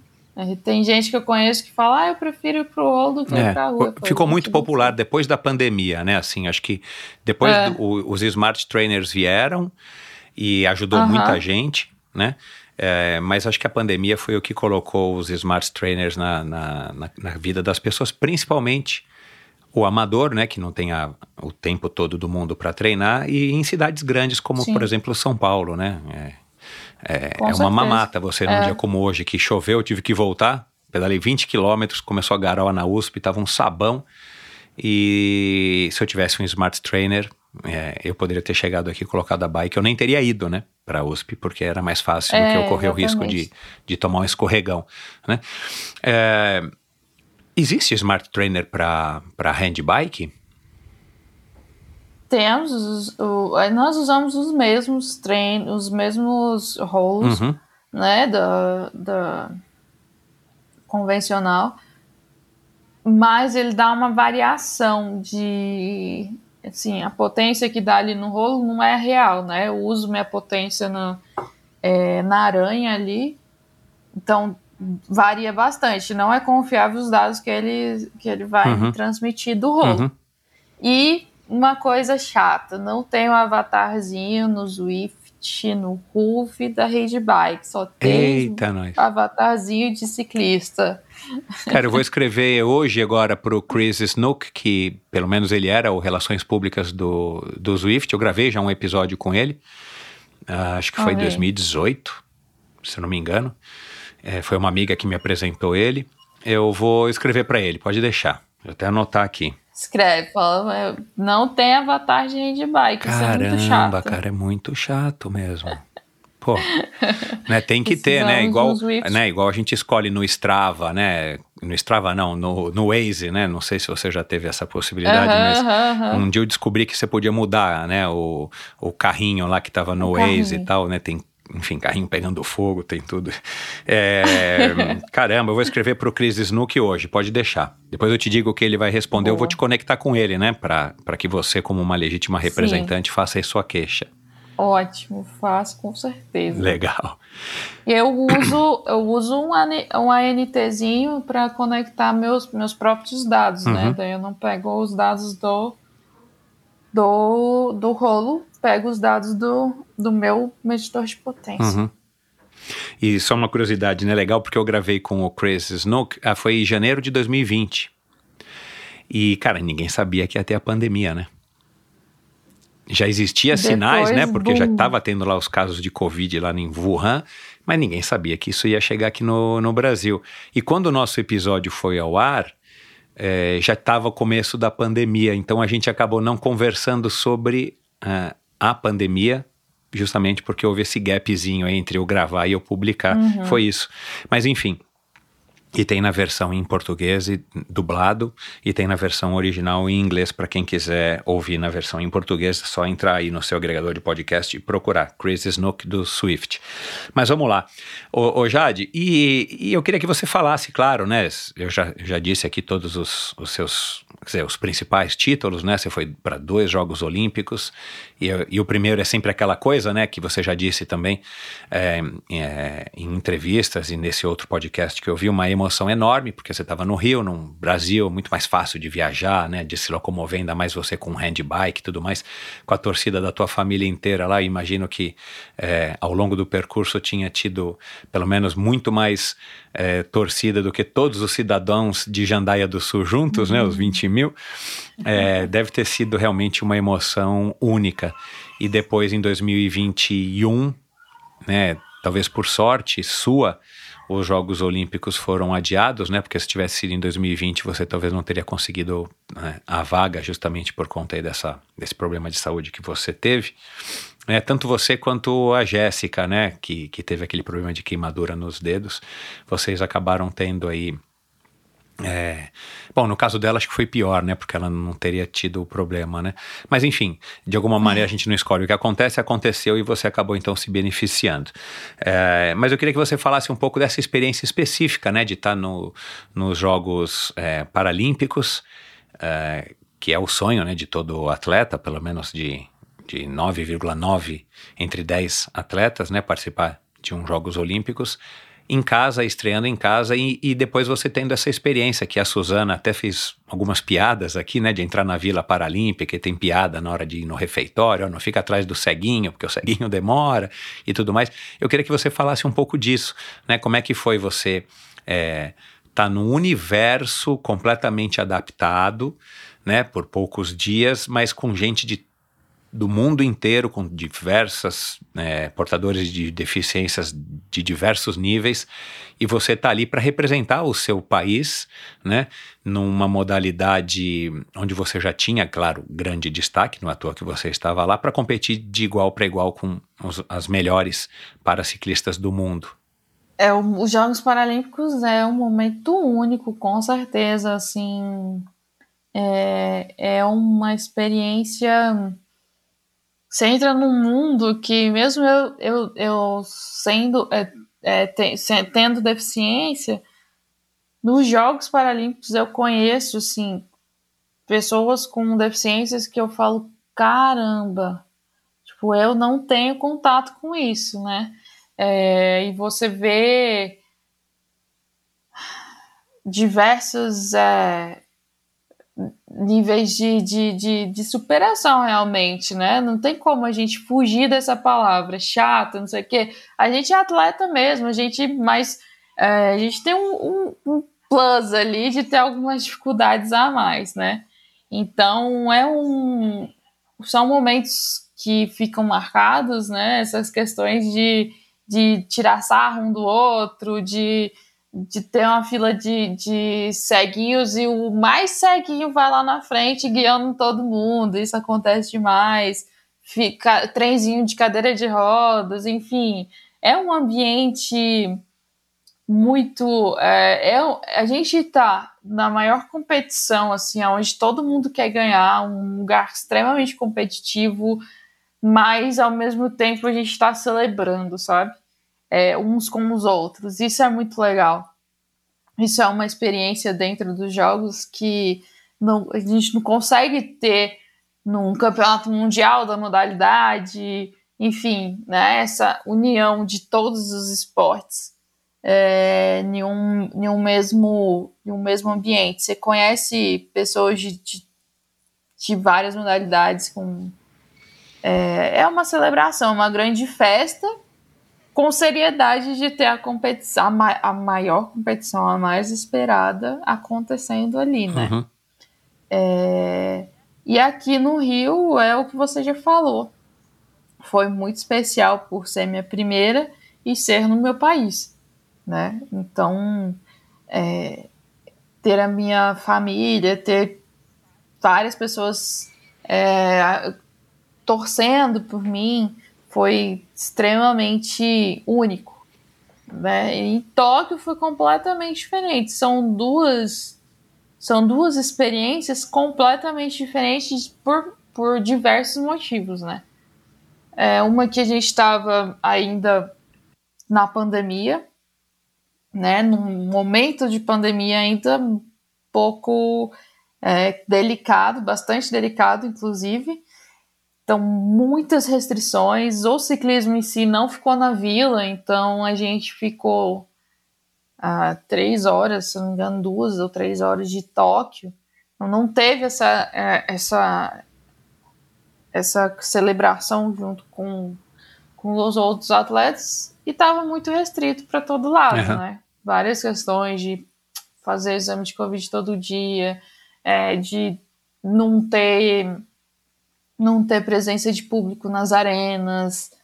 É, foi uma, uma experiência completamente diferente. Não deixa de ser especial, não deixa de ser uma experiência na minha vida, mas com certeza aquele calor que a gente teve, que eu senti no Rio, não teve, assim, apesar dos, dos voluntários ser, que são uma, uma gracinha, assim, são engraçadinhos demais. Sempre os voluntários japoneses foram, foram o charme ali, uhum. né? Que a gente estava muito isolado. Uhum.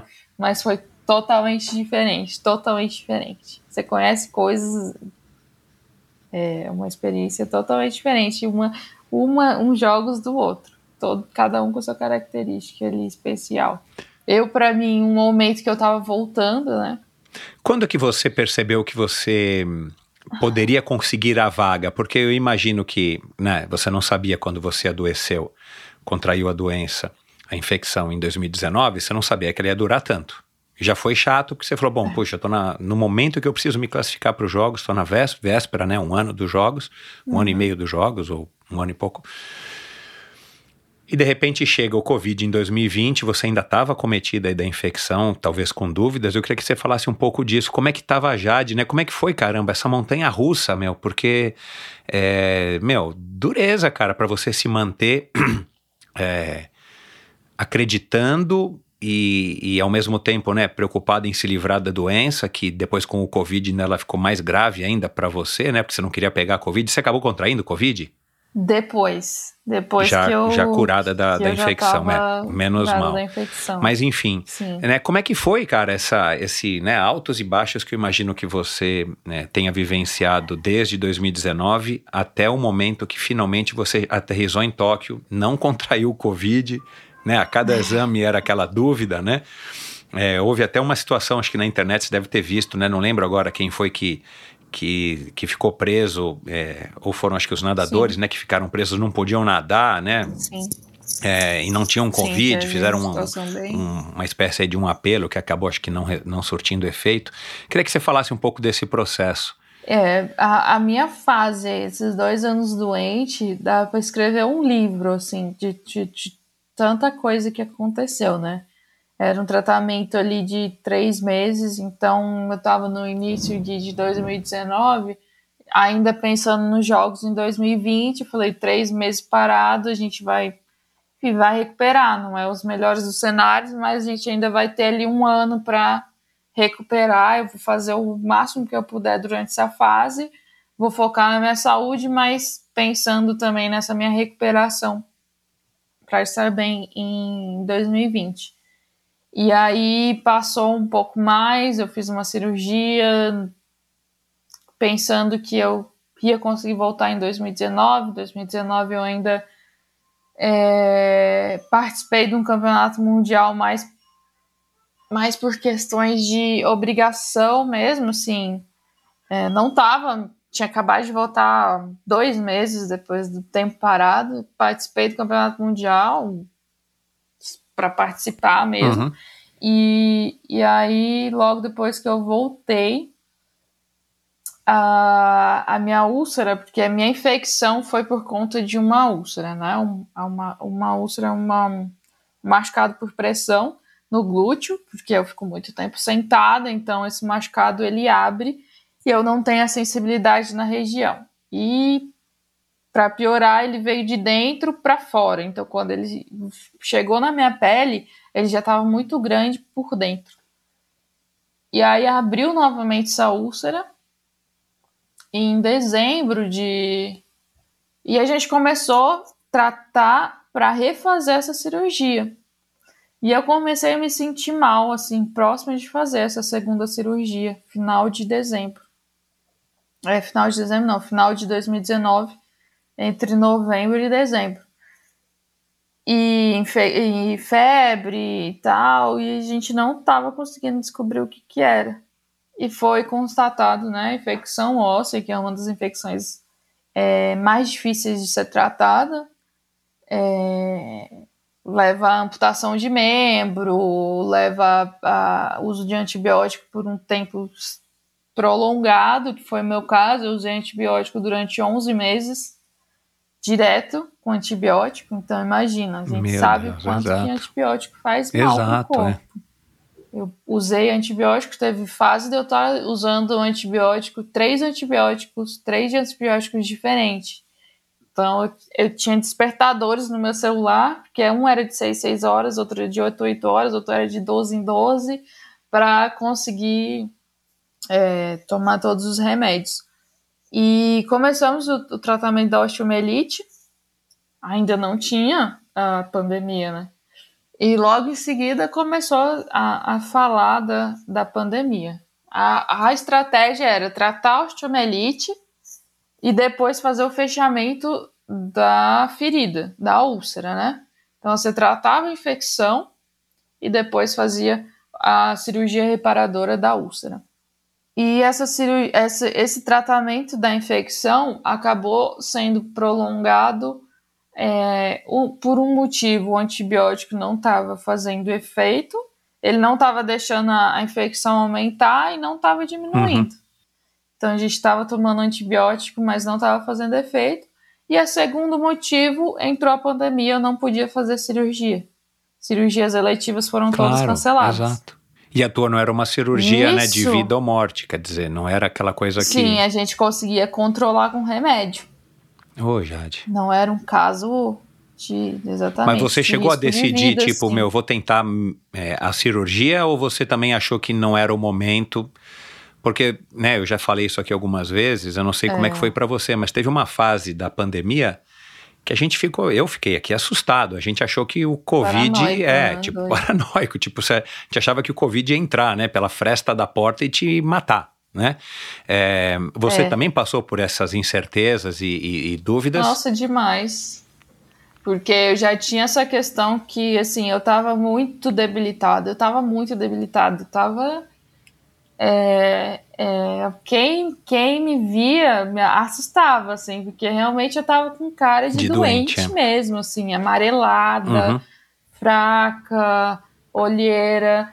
E era, era, era, eu acordava, comia, eu passei essa fase comendo porque eu sabia que eu tinha que comer, porque se eu não comesse, aí que eu não ia Exato, é. melhorar. Então eu comia, deitava, dormia, levantava, não tinha forças pra nada. Uhum. E, e com o Covid, eu fiquei louca. Eu falei: se eu pegar esse negócio, eu vou morrer. Eu já tenho uma infecção, né? Eu acordava à noite e via se eu tava respirando mesmo. Caramba. Desse nível, assim. Tipo, se eu tava. Se, minha, se eu não tava com falta de ar, sabe? Uhum. Eu fiquei bem, bem preocupada. Não cogitava a hipótese de entrar no hospital naquela época Então. para fazer a cirurgia. Uhum. Assim, não, não, na minha cabeça isso não era viável. Então nessa fase foi uma loucura de tipo curativo, é, é, meio que tampar o sol com a peneira, sabe? Uhum. Não estava resolvendo. Eu tinha altos e baixos, dias que eu acordava bem, me sentindo bem. No outro dia eu estava mal, com febre, indisposta. E era assim, foi assim durante uns seis meses, de quando eu descobri a osteomielite, uns seis, sete meses. Quando deu a primeira queda do, da pandemia e a gente já aproveitou, foi assim, certinho, a gente aproveitou para fazer a cirurgia é, de, da osteomielite, da, da infecção óssea, que aí teve que entrar realmente no osso e fazer a raspagem, né? Então eu tirei um pedaço do isquio Uhum. Que estava infectado, que não tinha que mais como recuperar. Uhum. É. E, e nessa preparação para essa cirurgia, eu tive que retirar os remédios durante quatro semanas. Essa fase foi muito difícil, muito difícil, muito tensa, é, porque era uma questão assim: olha, Jade, a gente vai retirar, vamos vendo como o seu corpo vai reagir, e a gente vai controlar a febre.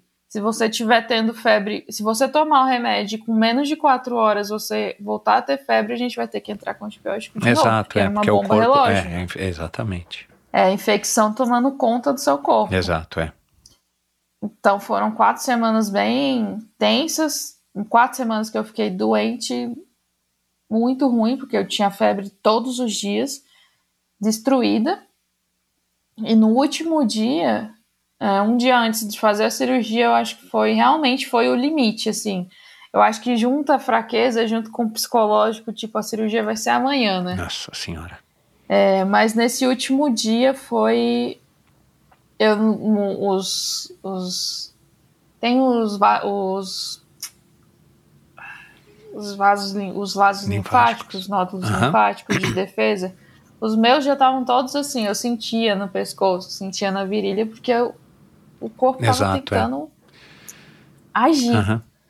E fora que o cheiro da infecção tomou conta, né? Tava com cheiro de infecção forte. Foi, um, foi uma fase muito assustadora, assim, um mês sem antibiótico. Fiz a cirurgia é, e entramos com antibiótico venoso. Então foram quatro meses de antibiótico venoso depois ainda da cirurgia. Caramba, vo- você ficou no hospital esse tempo ou você ia para o hospital ou você mesmo se aplicava? Eu fiz home care. Ah, Tinha um enfermeiro que vinha. Eu coloquei um acesso, é, um acesso é, permanente, né? Que eles chamam, uhum. que é um acesso que vai direto nas veias mais profundas, para eu não ter que ficar então, pegando exato. veia. é.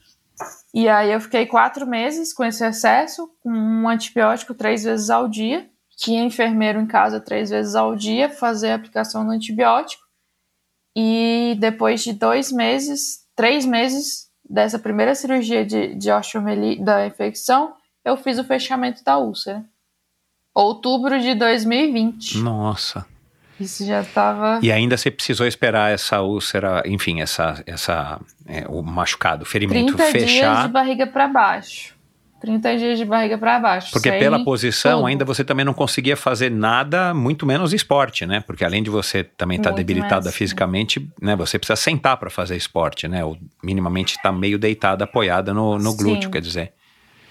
Você ficou zero de Com esporte, 20 você não dias- conseguiu fazer, sei lá, nada? Zero, assim, com 20 dias de Caramba, cirurgia. Jade.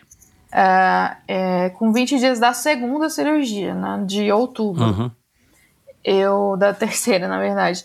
Eu comecei a fazer alguns exercícios é, de lado, é, de barriga para baixo. Meu personal, né, meu preparador físico em casa, eu comprei uma maca, então eles levavam na maca, fazia exercício de costas deitado na maca. É, a gente foi adaptando, Caramba, foi adaptando muita coisa.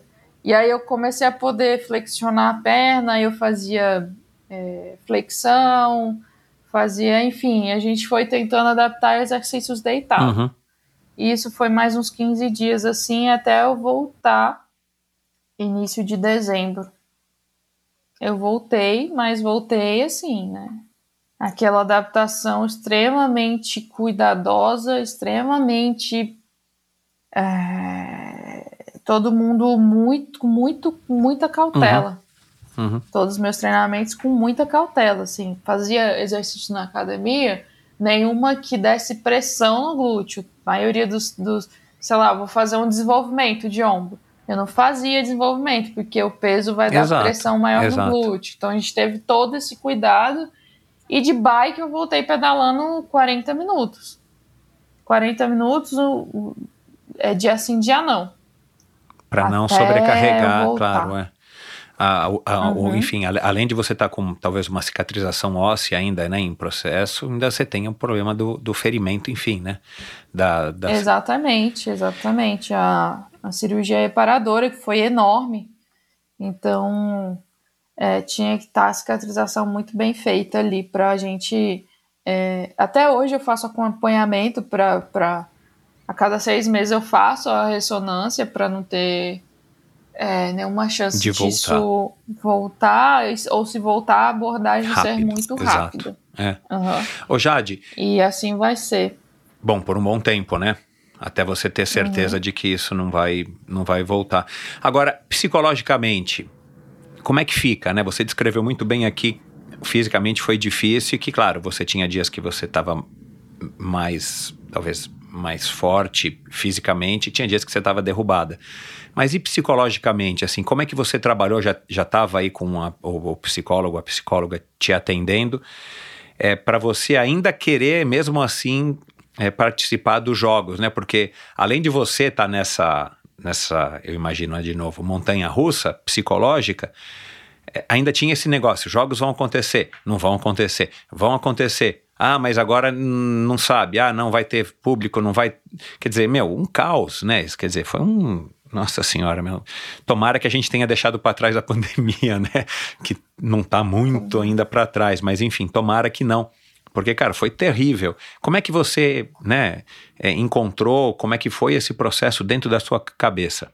Nossa, psicologicamente eu acho que ah, foi muito difícil para mim a questão de me sentir debilitada e não poder fazer nada, de não de ver que aquilo estava realmente me consumindo. Isso foi muito difícil. Eu tinha dias que eu acordava chorando, enfim, tinha meus altos e baixos de, de pensar nessa questão de, de cara, minha vida tá passando, eu não tá resolvendo, o, tratamento não evolui, e eu tô fazendo de tudo e o tratamento não evolui. Então, e eram coisas que eu sempre, eu sempre tive muita característica de, de ter tudo muito planejado, muito nas minhas mãos, muito assim. Eu tenho as coisas muito tipo, vai acontecer assim, assim, assim. Se não acontecer assim, vai acontecer assado. E eu tenho ah, essa característica muito forte de me planejar, né? E chegar a uma coisa que tira totalmente seu planejamento, que eu tava fazendo tudo que eu podia fazer e, e era aquilo, não, não não estava acontecendo do jeito que a gente estava esperando. Então, isso foi uma coisa que eu tive que trabalhar muito, sabe? de a vida não tá sob meu controle, o que vai acontecer não é, não tá, não tá nas minhas mãos. Eu posso fazer tudo para que aquilo é, aconteça da melhor forma, mas que não depende só de mim. Uma coisa que eu tive que aprender na marra, sofrendo, que a vida é assim. A vida não tá nas minhas mãos e eu posso planejar o máximo que for e pode dar tudo errado, né? Na minha concepção, no meu planejamento, sai tudo errado. É, você lida esse... bem com os imprevistos? Sendo uma mulher planejada, uma pessoa planejada, você é, tem esse poder, já tinha, né, esse poder de adaptação, ou tem esse poder? É, como é que ficou isso? Eu lido muito bem com os imprevistos, assim, de problemas do dia a dia, uhum. mas esse era uma coisa muito Enorme, inesperada, exato. né? Não, e muito maior, né? Completamente. Né? Eu não passava na minha cabeça que eu ia ter que ficar dois anos parada. Isso ninguém nem, né? Não passava de jeito nenhum. Eu sou uma pessoa que, que quando tem um problema, eu busco a solução do problema. Eu sempre tem, ok, esse problema é esse, então o que, que a gente tem que fazer? Eu sempre, eu, eu tenho essa cabeça muito prática. Ótimo. Né?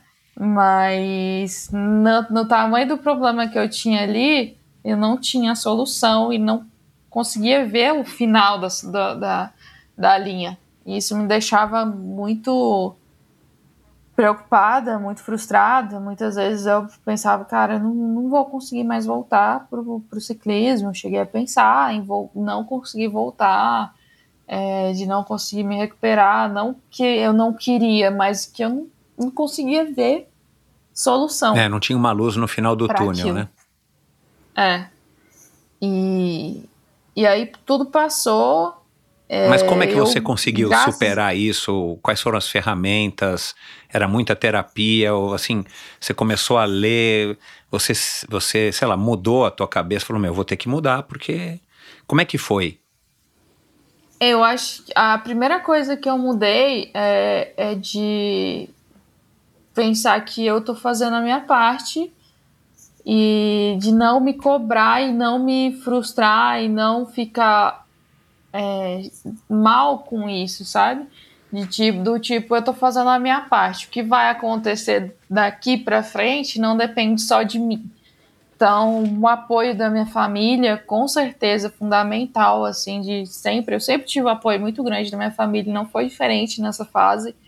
É, de conversar, de entender, é, de conversar com o psicólogo também, de entender o que estava acontecendo e de entender o porquê que eu sentia aquilo e de realmente, cara, eu tô mal, eu tô mal mesmo, aceita que realmente eu não tô numa fase boa, não adianta eu querer colocar flores numa coisa que não existe. Tô passando por essa fase difícil, não sei o tempo que vai durar, mas eu vou fazer tudo que eu puder fazer para sair o mais rápido possível, sem saber quando vai ser esse mais rápido possível. Foi assim que eu trabalhei, sabe? É, mas não foi fácil. É um processo muito de aceitação, realmente, que aquilo está acontecendo e que não adianta a gente lutar contra aquilo, né? É, que você tem que parar e olhar para sua saúde, de agora é essa hora e, e, e, respeitar o corpo. Eu consegui respeitar muito, assim, de não querer colocar uh, carroça na frente dos burros, uhum. né? De não forçar a treinar, por exemplo. O dia que eu tava ruim, eu tava ruim. Eu não, não, não ia fazer nada. No início eu treinei, né? Depois de um tempo que eu realmente parei de treinar totalmente. Uhum. E aprender esses limites esse processo foi doloroso, de aceitação foi muito doloroso. Mas eu aprendi, no final das contas, eu aprendi que é isso, a vida é isso. É, o apoio das pessoas, buscar um psicólogo é essencial. Até mesmo nos jogos, do psicólogo para mim foi essencial, porque um outro, uma outra, um outro tópico, né? É, 2018 a gente fechou o ano hum, certo de, de que a gente estava caminhando muito consistente para uma medalha, uhum. né? meus resultados, etc. Foi o ápice da tua Então- carreira, né? Porque você fez Sim. Rio, aí depois você conseguiu as seis medalhas em etapas né, do, da Copa do Copa Mundo. do Mundo. Aí você, no o Mundial, em Mundial 2017, consegue duas medalhas de bronze, quer dizer, vou, vou detonar em Tóquio 2020, né? Sim. Que a gente ainda achava que era 2020. É. Então tava vindo uma consistência muito forte. Não era assim, ah, uma competição ganhava, outra perdia. Então era uma consistência um- e um crescimento muito forte. É, então eu cheguei em, em Tóquio com um sentimento muito estranho, do tipo feliz porque eu consegui estar lá e muito triste, muito angustiada porque eu sabia que não era para eu estar lá daquele jeito. Não era para eu estar lá na- né, é, apenas para participar. Era para eu estar lá para brigar por medalha. E eu sou muito pé no chão. Então, assim, ah, pode acontecer de você pegar uma medalha? Pode, mas eu sabia que em seis meses eu sabia que eu estava muito longe do que eu poderia, né, do meu ápice. Sabia que eu estava muito longe do desenvolvimento das meninas. É, a gente tem que ser realista. E eu tava angustiada, eu tava agoniada na- nos jogos. Eu cheguei feliz porque eu tava lá e triste porque eu queria estar lá, mas não queria estar lá daquele jeito. E foram dias assim, minha psicóloga me salvou, né? É uma coisa é, que fez muito sentido para mim conversando com ela. Falei, cara, Paloma, eu não. Eu tô angustiada, assim, era uma angústia realmente. Eu sentia angustiada porque eram dois sentimentos que não tava, não tava legal. E eu entendi que era realmente era eu tava vivendo ahn, a morte de um sonho consumado, que a gente já estava preparado, mas a gente nunca tá preparado. Caramba, Então eu me emociono meu. de falar, mas era, era um, a, a- realmente a morte de um sonho sendo consumado. E a felicidade de eu estar Tem um lá, nome mas técnico isso? lá. Tem um nome técnico? Ah, ela não. Não. Ela, ela me falou muito sobre, sobre esse sentimento. Uhum. Porque tem uma história. Eu já é- gravei é- com a Alessandra Dutra, né, que é psicóloga do Avancini, e gravei também Aham. com a Carla de Pierro, né, que é psicóloga também do Comitê Olímpico Brasileiro, né? As duas são. E, e aí tem essa história do luto, né, que é o luto pós, luto, é, o, o pós é, a conquista, o pós a participação, que aí todo mundo fica naquela coisa meio é, deprê, tipo, aí agora, né, o que, que eu vou fazer? Bom, agora eu vou, né, vou me preparar para os próximos jogos, enfim, acho que é esse mais ou menos o termo. Aí por isso que eu, eu, eu fiquei curioso aqui para saber, porque você já estava vivendo esse, não sei se é um luto ou como é que é o nome, mas mesmo É, antes um de ir, né, mesmo. porque assim, você sabe que você estava indo, que tudo bem, é legal, conquistou a vaga e todo mundo te dando tapinha nas costas, mas talvez o teu círculo mais íntimo, né, os teus irmãos, é, te- teus pais e a tua equipe sabendo que, cara, ela tá, ela tá indo, mas você não conseguiu compartimentalizar, né, e, e aí eu tô, é, não sei, tô arriscando aqui um, um- uma técnica, tipo assim, cara, legal, Tóquio é uma prova importante, mas eu vou, tipo, abstrair que é uma Olimpíada. Porque agora Tóquio vai ser o primeiro passo para Paris. Sim. Ouve isso? Tem, sim. Trabalhamos isso. Mas não é fácil, não Mas é fácil na falar. hora que chega, não é, não é Meu assim, Deus sabe? do céu. É, é, uma, é um sonho muito grande. Então, E, e você pensa, é um sonho tão grande que eu passei dois anos, né, lutando pela minha vida e chegou lá e esse sonho é, reacendeu. E então a gente trabalhou muito, nosso, isso é fato. Tóquio era mais uma experiência na minha vida, mais uma construção para começar um novo ciclo. Isso era o objetivo de Tóquio. Mas a hora que você chega, ah, você lembra como é que você estava lá na é véspera da difícil de largada? Ali, minutos antes da largada, como é que você estava? Olha, eu.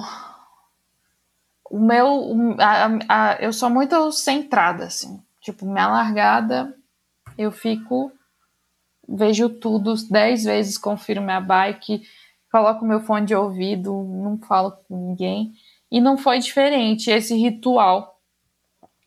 Ah, agora, o final da prova, o final da minha segunda prova, eu desmanchei, assim. Tipo, acabou, né? Acabou, é isso. Fiz meu melhor. Acabou, passou e vamos para a próxima. Mas eu me desabei mesmo, chorei muito no final da prova. É, não era relacionado a resultado, não era, não era, não era relacionado ao meu resultado ali na hora, mas tudo que eu passei para chegar lá. Uhum e como eu estava lá e como eu queria estar, enfim, tudo, tudo. Você acha que foi a pandemia, um ela foi. É, a pandemia pesou muito nessa, nessa, nesse processo? Porque, né, você, assim, assim, desculpa, não é coitado, mas assim, cara, você viveu um, um, realmente uma montanha russa, porque você vinha numa alta ninguém suspeitava de, de pandemia. Aí, cara, é, desculpa, você vinha numa alta e teve a infecção. 2019, meu, ninguém nem suspeitava de pandemia. Cara, veio 2020, cara, você ainda com a infecção, aí veio a pandemia, aí não consegue se operar. Ai, mas que bom, jogos vão ser adiados, eu tenho um respiro, quem sabe? Cara, e ao mesmo tempo, meu, negócio, né, cirurgia, cirurgia, cirurgia, cara, e de repente você consegue, né, a gente vai se livrando da pandemia mais ou menos, é, você consegue a vaga para os jogos, porque, sei lá, já passaram em alguns documentários, é, um último recente que eu assisti, não me recordo o nome, acho que foi da seleção australiana de natação, aí falando né, da pandemia de, de natação né, australiana, indo para os jogos, aí pandemia e tudo mais. Quer dizer, você passou por, pelo que todo atleta passou, pelo todo cidadão do mundo passou, né? Viver uma pandemia, mas você ainda estava com esse obstáculo de ter saído de um alto para o mais baixo da tua vida, né, esportiva é, e talvez pessoal, e, e de repente, é, no meio disso tudo, essa incerteza de pandemia, quer dizer, o que, que você acha que, que fez você resistir, ou o que, que você aprendeu a seu respeito, cara, nesse processo? Porque eu imagino, claro, e, e, muitos atletas já falaram isso aqui, que é nas derrotas e nas, naquelas batalhas talvez as mais difíceis, é onde a gente aprende mais, né? Talvez muito mais do que você aprendeu no caminho ou no treinamento para conquistar as duas medalhas de bronze no Mundial de 2018. É, o que, que você descobriu a respeito da Jade? É, que você pode dizer é... hoje, né? Que tudo já está para trás, né? Tóquio já foi, e agora você está centrada em Paris.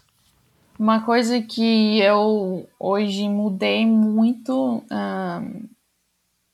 a minha rotina de vida é questão de, de preservação da minha saúde, né? Porque como qualquer profissão, a grande maioria, a gente entra num ciclo é, de loucura mesmo, né? De foco no objetivo e acaba deixando de lado algumas questões básicas de saúde, né? Então, eu respeito muito mais os limites do meu corpo, né? Eu, eu, eu sou uma pessoa que, que não gosta de ver oportunidades é, passando, né? Mas eu, eu tive que aprender que tem hora certa para cada coisa. Não adianta eu querer fazer tudo de uma vez só. Então, minha rotina hoje é muito mais tranquila. Eu passava muito tempo. Eu viajava muito, além de viajar muito, enfim. É, minha psicóloga, minha fisioterapeuta, minha preparação física era um em cada lugar. Então, isso hoje já não, não tem mais. Eu montei um, uma mini estúdio de academia na casa da minha mãe, que tem espaço, que é do lado aqui da minha casa. Então, esses deslocamentos acabaram, eu cuido mais disso e, e esse respeito realmente de, com o corpo. O atleta leva o corpo no limite o tempo todo, né? Leva o corpo no limite. É aprender que o corpo exatamente tem um limite e, e o preço é caro quando a gente não presta atenção nos detalhes. Conhecer, o, conhecer os limites do meu corpo. Eu aprendi isso, assim, que a saúde é o bem maior que a gente tem. Então, hoje em dia, o esporte não, não me faz é, é, ser nesse nível de loucura, assim, de é, Tal, debilitar. Talvez você não se ache mais tão invencível assim, né? Tipo, você é a super é. ciclista, todo mundo fala, nossa, Jade, como você tem saúde, como você é forte, como você é rápida. E de repente, né, você percebe que, meu, um negócio bobo, né, talvez, né, porque não, você não pegou Covid, Sim. você não teve um câncer, isola, né, cara, foi um negócio que foi uma infecção que, de repente, meu, te derrubou de um nível que... Sim então, uma coisa que eu aprendi é respeitar o meu corpo, independente de qualquer coisa. Pode ser a medalha, a medalha paralímpica. Eu vou respeitar o meu corpo porque o preço que se paga é alto. Depois de, de né? Depois de tudo, eu aprendi que o preço que, que se paga é alto demais. Não vale a minha saúde. Nada vale a minha saúde. Hoje em dia, nada vale a minha saúde. É, é muito ruim você se sentir doente, uhum. você não ter força. É muito ruim, é, ruim. é muito ruim. Essa busca, essa busca aí, esse equilíbrio, sabe? Esse equilíbrio entre você ser a melhor do mundo e respeitar o seu corpo. Aprendi muito a tentar buscar isso mesmo na minha carreira. Né? E até, até por isso a minha volta é muito gradativa, né? Eu tô há dois anos, um ano e meio, é um ano e meio voltando, 2021, isso mesmo, um ano e meio, e é uma volta muito gradativa, porque a gente vai respeitar passo a passo, uhum. vai respeitar passo a passo para chegar onde a gente quer chegar, que é 2024, bem. Uhum. Não ter nenhuma surpresa aí no meio do caminho. Uhum. Inclusive, né, a gente está falando de um talvez um problema maior, que foi o que você teve, mas ainda também tem a questão das lesões, né? É, você consegue driblá-las? Como é que você lida com elas? Porque eu imagino também que é, até a prescrição do treinamento, eu já operei meus dois ombros. Uhum. É, tudo bem, eu tenho mais idade do que você, mas por puro excesso de uso. É, como é que você dribla as lesões? É, a gente tem um cuidado muito, muito. Sim, meu treinador ele tem uma, é, um controle de carga muito forte, sabe? De, de para a gente não prejudicar, principalmente ombro. Realmente, nossa sobrecarga é ombro. Além disso, eu tenho acompanhamento do fisioterapia, fisioterapeuta médico. Então, a gente tem ressonância, a gente tem esse acompanhamento clínico é, então eu tenho, tenho tudo quanto é coisa no ombro. Se você pegar ah, você a ressonância, né? Pela ressonância, já tem. Eita, é, pela ressonância não presta nada. É, né? é igual Pode a minha. jogar fora. Mas é, a gente trata clinicamente, sempre prevenindo. Então, é fortalecimento na academia, fortalecimento com fisioterapeuta enfim, suplementação para cartilagem, suplementação é uma suplemento, suplemento é de balde. é de balde para conseguir manter essas uh, tem algum tem algum suplemento mesmo, né? que você utiliza especificamente para as para as articulações, só para você me dar aqui uma dica, uma recomendação. É. É, eu, eu, tô, eu tô fazendo eu hoje, uso. eu tô fazendo fisioterapia no meu ombro esquerdo, é, que também é operado, né? Eu operei os dois, mas eu, eu tô com uma pequena fratura é, que eu fui fazer um exercício, né? Depois de velho, quis fazer um exercício de supino lá, encostando a barra no peito, que eu já consigo fazer depois Ixi. da cirurgia, faz cinco, cinco anos que eu operei, quase seis. E eu voltei, felizmente, e foi um tombo de bicicleta de mountain bike que me acabou de estragar e eu não consegui mais voltar com o ombro e resolvi operar os dois. Mas enfim, e eu estou agora exatamente num processo já é, intermediário já de, de fisioterapia para passar essa dor, que segundo o meu médico de ombro, é, ela vai passar, é uma fraturazinha bem simples na ponta do acrômio, mas foi por excesso de, de peso ali, de movimento que deu errado. É, e aí eu, eu tô justamente pensando em que eu tenho que suplementar né? Eu já comecei a tomar aí, inclusive, é um suplemento da probiótica para ombro, para ombro, para as juntas, né? Para as articulações. Mas você tem algum que você recomende, algum produto que os teus. Eu tomo três. Uhum. Pode falar. Eu, eu tomo colágeno tipo 2. Uhum. Ah, três não, são quatro, na verdade. Com, condroitina e glucosamina. Ah, tá, que isso é bem comum, né? É, e tô fazendo um tratamento agora com um remédio natural também, que chama Piascledine, que é tudo com base natural. Uhum.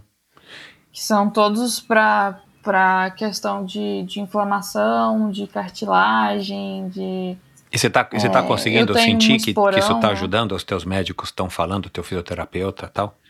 Sim, sim, eu estou usando com. Sim, eu, eu estralo muito o meu. Ó, estralou.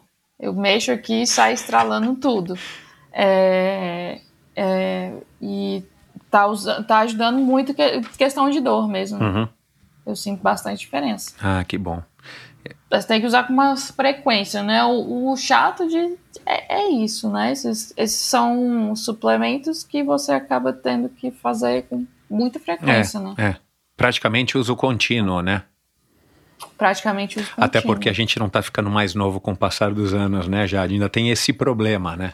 E no caso, quer dizer, todo mundo depende muito dos braços, né, para fazer as coisas. Mas vocês, é que, que não tem o Muito movimento das mais. pernas, ainda tem mais sobrecarga ainda, né? Que é para né, se colocar no carro, para, enfim, para levantar, para ir para a cama, para ir para o banheiro, para voltar para o chuveiro. Quer dizer, né, vocês ainda têm todo esse, esse peso a mais. Você é boa de, de supino? Já fui mais, sabe? Agora a gente só faz. Eu já, já fiz muito, muito supino. Mas agora, essa fase da minha, da minha preparação, a gente usa carga baixa, mas já puxei muito. Você lembra? Você lembra, você lembra de quanto? O peso? Eu cheguei, eu acho que meu, meu, meu máximo aí com 15 repetições na barra olímpica mesmo.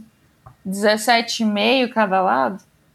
É, que vai dar. É, 35. não, é, é, que vai dar 35 mais 20 da barra. Mais, mais 20, 50 aí. Foi que eu, que eu cheguei ali no meu. Que, que, que, que com Mas certeza 15 representa um percentual alto, bem alto do seu peso, né? Porque tem isso também, né? É, meu per- percentual do meu peso representa aí 90%. Pouco Caramba, mais. meu. E, e, Pouco mais de e barra, 90%. você faz barra? Faço. Os ombros deixam, né? Porque tem faço. isso, né? Eu fiquei parado de fazer barra um tempão por causa dos ombros. Mas é um exercício que eu gosto de fazer. Você faz, você faz barra? Faço, fa- já faz um tempo que eu não faço, mas já fiz muita barra. A barra eu conseguia fazer 15 repetições, três Caramba, meu, séries. tá forte. Ah, eu era bem forte aí nessa, nessa época. Agora eu faço só fisioterapia.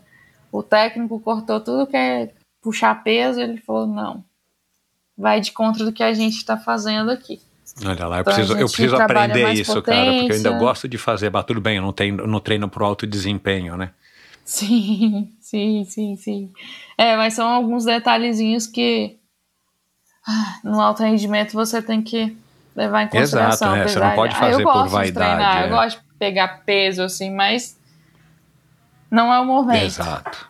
É, faça isso Não, mesmo, é, se preserve, cara, porque é, você vê, eu, eu tenho 52, né? E, e eu fui triatleta profissional é, dos 18 até os 27. Era uma época que, ainda mais no triatlon, né? Era assim, você tinha que pedalar uma- igual um ciclista, correr igual um corredor e nadar igual um nadador. E é completamente diferente hoje. A gente não tinha. Né, Na minha época, pra você ter ideia, foi inventado o gel. Não existia gel. Né, eu fiz, fiz. Ironman comendo, comendo batata, porque não tinha gel na época, né?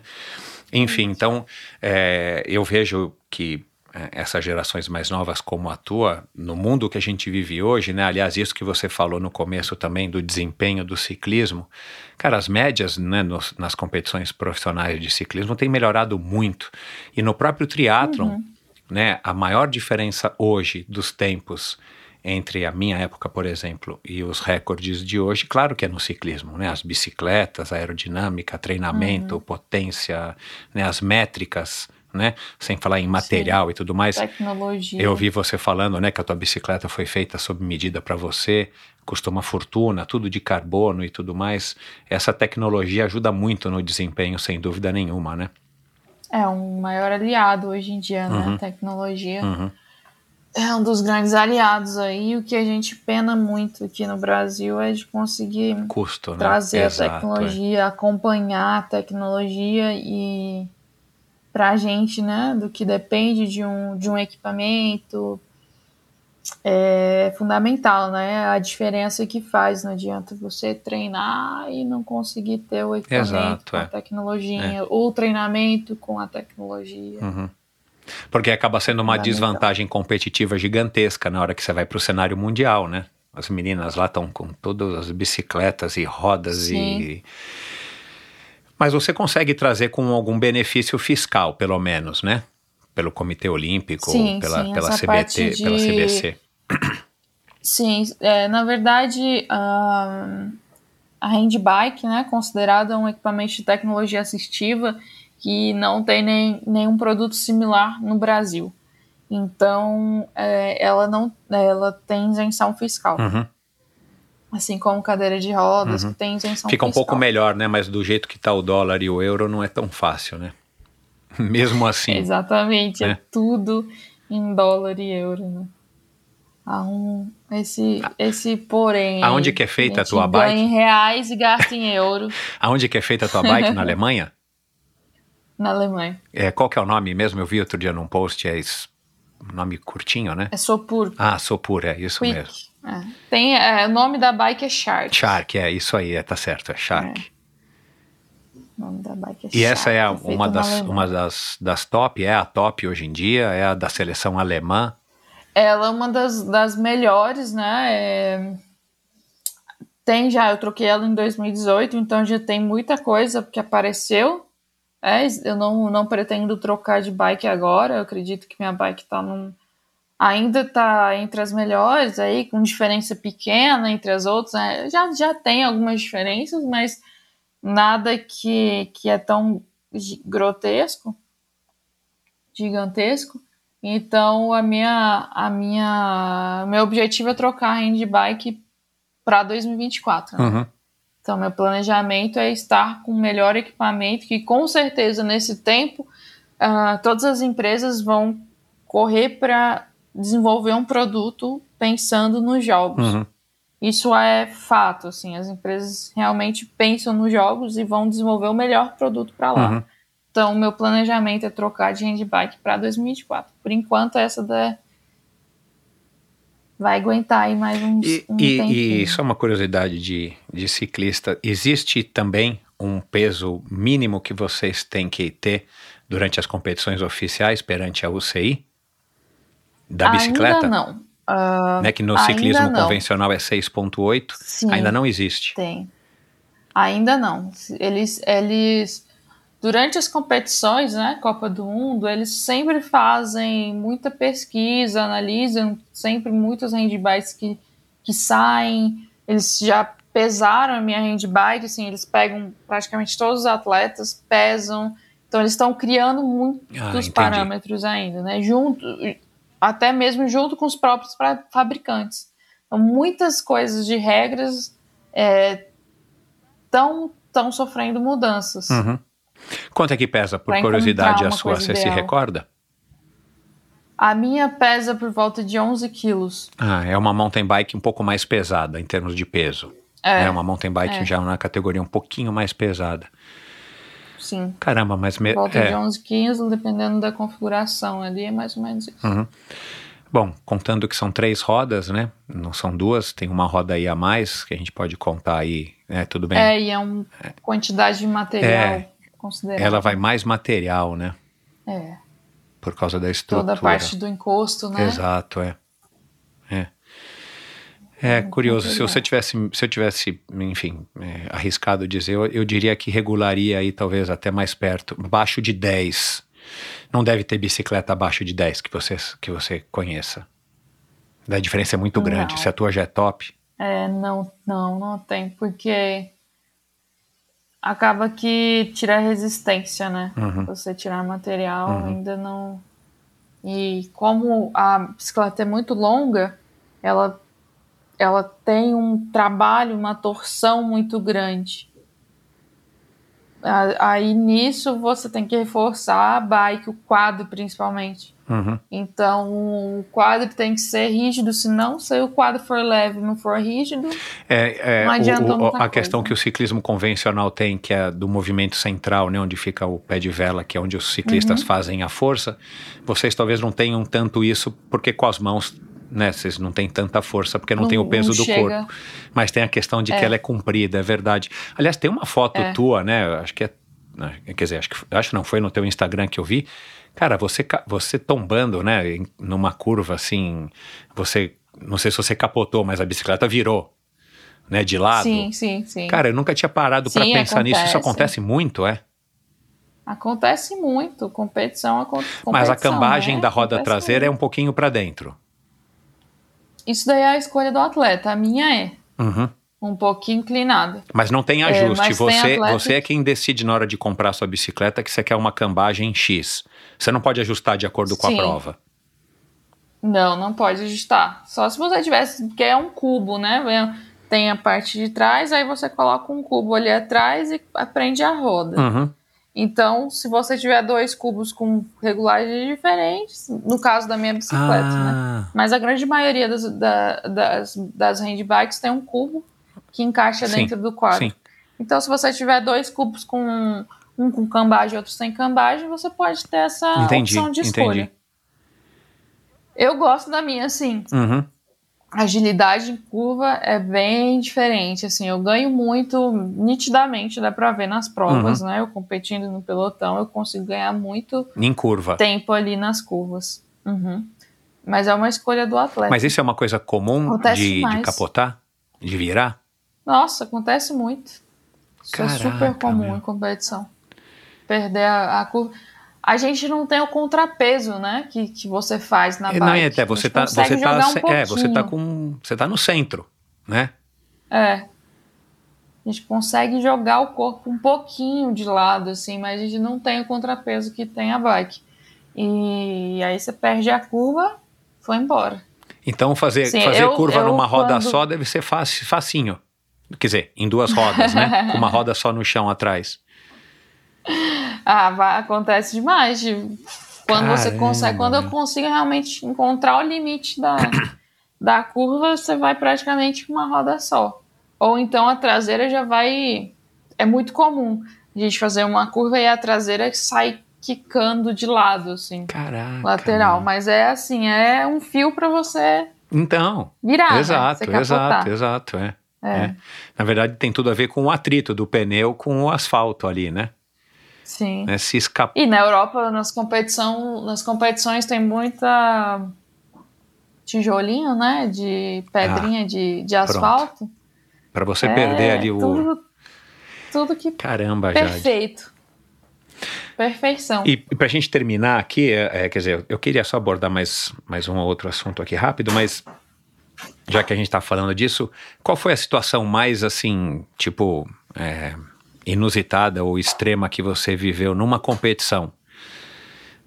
Ou fisicamente, ou um acidente, uma, sei lá, você capotou, deu três voltas, caiu virada pra cima, ainda conseguiu voltar, sabe? Aquela coisa tipo de Fórmula 1, que o cara é, sai, derrapa, entra na caixa de brita, mas o cara consegue voltar pra prova. O que que.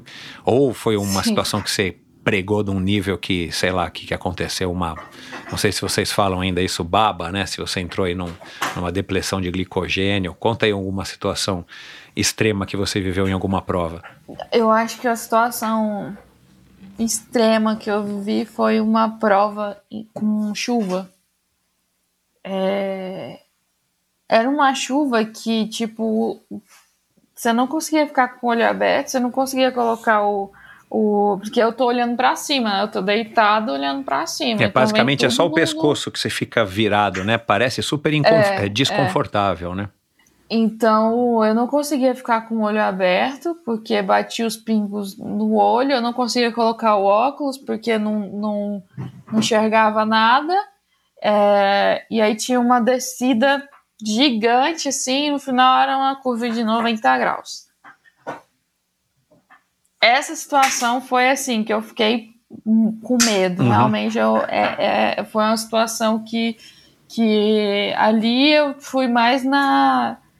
Tipo, vou sobreviver, eu não vou fazer essa descida aqui para chegar no final e capotar. Essa foi uma situação que eu passei que eu nunca peguei um, uma competição com tanta chuva. Foi inclusive a única prova que diminuíram o número de voltas, o total de voltas da, da competição, porque não tem. Estava com poucas condições não tinha, não de segurança. Não tinha como. Questões de segurança. Tinha trechos que a gente passava que estava meio alagado, assim, que que estava alto de, de água. É, essa prova foi foi, cara, foi difícil. Foi uma prova difícil. Foi uma prova na, na Suíça. É, mas essa, essa situação foi a pior, assim, que eu, que eu passei. É, gente... Mundial, em 2018, eu perdi minha garrafa de água logo na largada, então eu fiz a ah, meu Deus sem água. Mas eu fui medalhista, então você estava mais leve, Deu você estava mais leve. Vou perder mais algumas vezes. É. Você estava mais leve. Tava mais leve, exatamente. É. Tava mais leve. É, grana sempre é um, uma questão, né? E, e, conseguir viabilizar e patrocínio, e aí tem né, a questão de seu paradesporto, que ainda é menos divulgado ainda. Você já citou aí algumas vezes, inclusive em, algumas matérias que eu li a teu respeito, né? Você enaltece muito o Mackenzie, que é o teu único patrocinador. É, e você tem um bolso atleta, né? Que para quem estiver assistindo dá para ver, inclusive na sua, no seu ombro, na camisa. É, a Jéssica contou aqui, né, da estratégia dela, é, que tem uma história, né, num outro timing, né, do que o seu, mas ela resolveu para viabilizar a carreira dela como atleta, ela resolveu é, se tornar uma influenciadora digital para conseguir movimentar uma comunidade, engajar essa comunidade e, e através aí sim desse engajamento ela traçou esse plano de que, cara, agora eu vou vender a Jéssica um produto, uhum. não necessariamente somente uma atleta, um produto que que está falando com pessoas que curtem o esporte, que é um produto de uma atleta, mas ela fez essa estratégia que eu achei super interessante. Ela é super pragmática, né? E, enfim, ela tem uma personalidade bem interessante. É, como é que você, é, enfim, o que, que você poderia falar disso, né? E, claro, né, vamos aqui agradecer essa, essa é, a disponibilidade de uma universidade, poder uma faculdade poder ter interesse em você e bancar e, e apoiar da maneira como apoia, te dar condições para você treinar. É, eu queria que você falasse um pouco disso, né, da realidade de uma atleta que tem duas Olimpíadas, tantos títulos quanto você tem, é, e a dura realidade né, do nosso esporte brasileiro é, de novo já enaltecendo aí o paradesporto através do, do Comitê Paralímpico Brasileiro, que ajuda bastante. Mas a gente sabe que né, falta muito reconhecimento. Eu queria que você falasse um pouco disso e, e, como é que você encara essa questão das redes sociais. Eu não me recordo aqui agora se você tem muitos seguidores Sim. ou quantos seguidores você tem no, no teu Instagram, não sei se você tem Facebook e tal. Mas eu queria que você falasse um pouco disso com a batalha, né? Além de você ter que se virar para tudo, né, como um atleta brasileiro tem, você ainda está num paradesporto é, que tem um pouco menos de visibilidade ou muito menos de visibilidade. Aliás, eu sempre fico chateado, comento aqui também, como a Paralimpíada tem pouca divulgação e tem pouca transmissão, cara. Assim, a gente que quer assistir luta e pena para conseguir assistir e, e, nos Jogos Olímpicos já está sendo né, cada vez melhor, felizmente. Sim. Fala um pouquinho disso antes da gente encerrar. É, é uma coisa que assim a gente tem que lutar, né? Sendo do, do esporte paralímpico, é, a gente tem que. Ah, quando você vai chegar a um patrocinador, muitas vezes nem tem noção do que é o esporte paralímpico. Então é, você tem que começar do zero, né? Diferente de quando você vai buscar um patrocínio para o esporte olímpico, muitas vezes já conhece, já conhece o atleta, já, enfim, já, já hoje em dia tem lugares que eu, que eu comento do Daniel Dias, que eu falo, cara, como alguém não conhece o Daniel Dias? É, pessoas não conhecem. Então a luta é constante, né? De, essa visibilidade das, das transmissoras uh, de canais abertos, até mesmo fechado. Né? Nos Jogos Olímpicos a gente tinha quatro canais transmitindo. Paralímpico a gente tinha um e que eles ainda utilizavam para fazer reprises de, de, de, dos Jogos Olímpicos. É. Então é uma luta constante de conseguir se colocar. O esporte paralímpico hoje tem muita gente boa. O esporte paralímpico é, brasileiro tem muita, muita, muita gente boa. Então, é alto nível temos... mesmo, né? A Jéssica falou muito disso aqui, né? Não é, ah, vamos Muita ver lá, mesmo. coitada do pessoal que está praticando esporte porque não, né, tá numa Paralimpíada porque não. Cara, é alto nível, né? É, alto nível, como qualquer atleta, enfim, de uh, qualquer atleta profissional, de dedicação realmente, de, de. É a dedicação de um atleta profissional. Exato. É, mas ainda não tem muito essa, não tem essa noção, essa visão do atleta profissional, do atleta paralímpico profissional, né? O atleta paralímpico, ai, que legal para sua saúde, né? Você tá fazendo um esporte. Raiva. É, é, é essa tá visão que a grande maioria das pessoas tem e que a gente tem que lutar constantemente além, além da visibilidade, hoje as redes sociais é uma grande ferramenta que muita gente tem a pegada das redes sociais. Eu, por exemplo, eu luto constantemente para ter a, é aquela questão que a gente falou lá no início da pessoa que eu sou uma pessoa muito mais reservada, né? Reservada. É, uhum. Então é uma coisa que eu acredito na importância, sim, Hoje eu, eu fiz, né? Eu faço uma consultoria de marketing justamente porque eu acredito na importância Legal. disso para o atleta. É. O atleta pode ser, é, como eu fui aí, estava entre as três melhores do mundo. Tá? Eu era a terceira melhor do mundo campeonato mundial, líder do ranking mundial. Mas se você não tiver o destaque, você é conhecido ali no meio do paraciclismo e tal, mas não consegue é, atingir mais do que isso. Isso é, com certeza vai parte do atleta, né? Do atleta saber se posicionar. Eu estou buscando melhorar isso, é, junto com as ações da, da mídia, que tem que colocar em destaque, né? Tem que levar os atletas paralímpicos não só na semana anterior dos Jogos Paralímpicos, né? Nós estamos aqui Exato, é. durante todo esse processo e enaltecer mais do que um atleta superação, né? Porque usa-se muito a superação, que é de fato, que a gente não pode fugir disso, é realmente, é mas passou, gente, passou a fase da superação, a atleta profissional que tem uma rotina de atleta profissional. É, tem a fase é. Ou é a superação que um atleta olímpico tem, que o ou atleta, atleta profissional tem. X tem. Né? Exatamente. Né? Não, tem, não tem a ver com a sua é, condição, a, a, sua deficiência, tem a ver com a sua condição de um atleta, não importa a modalidade, que você está querendo se superar física e emocionalmente, Sim. psicologicamente, para conquistar uma medalha, um título, né? Acho que falta muito, assim, hoje um, é, vejo isso na consultoria que eu, que eu faço, que eu, que eu tô fazendo e estou sendo orientada, é que os próprios um, os setores de marketing dentro das empresas não sabem utilizar o esporte paralímpico.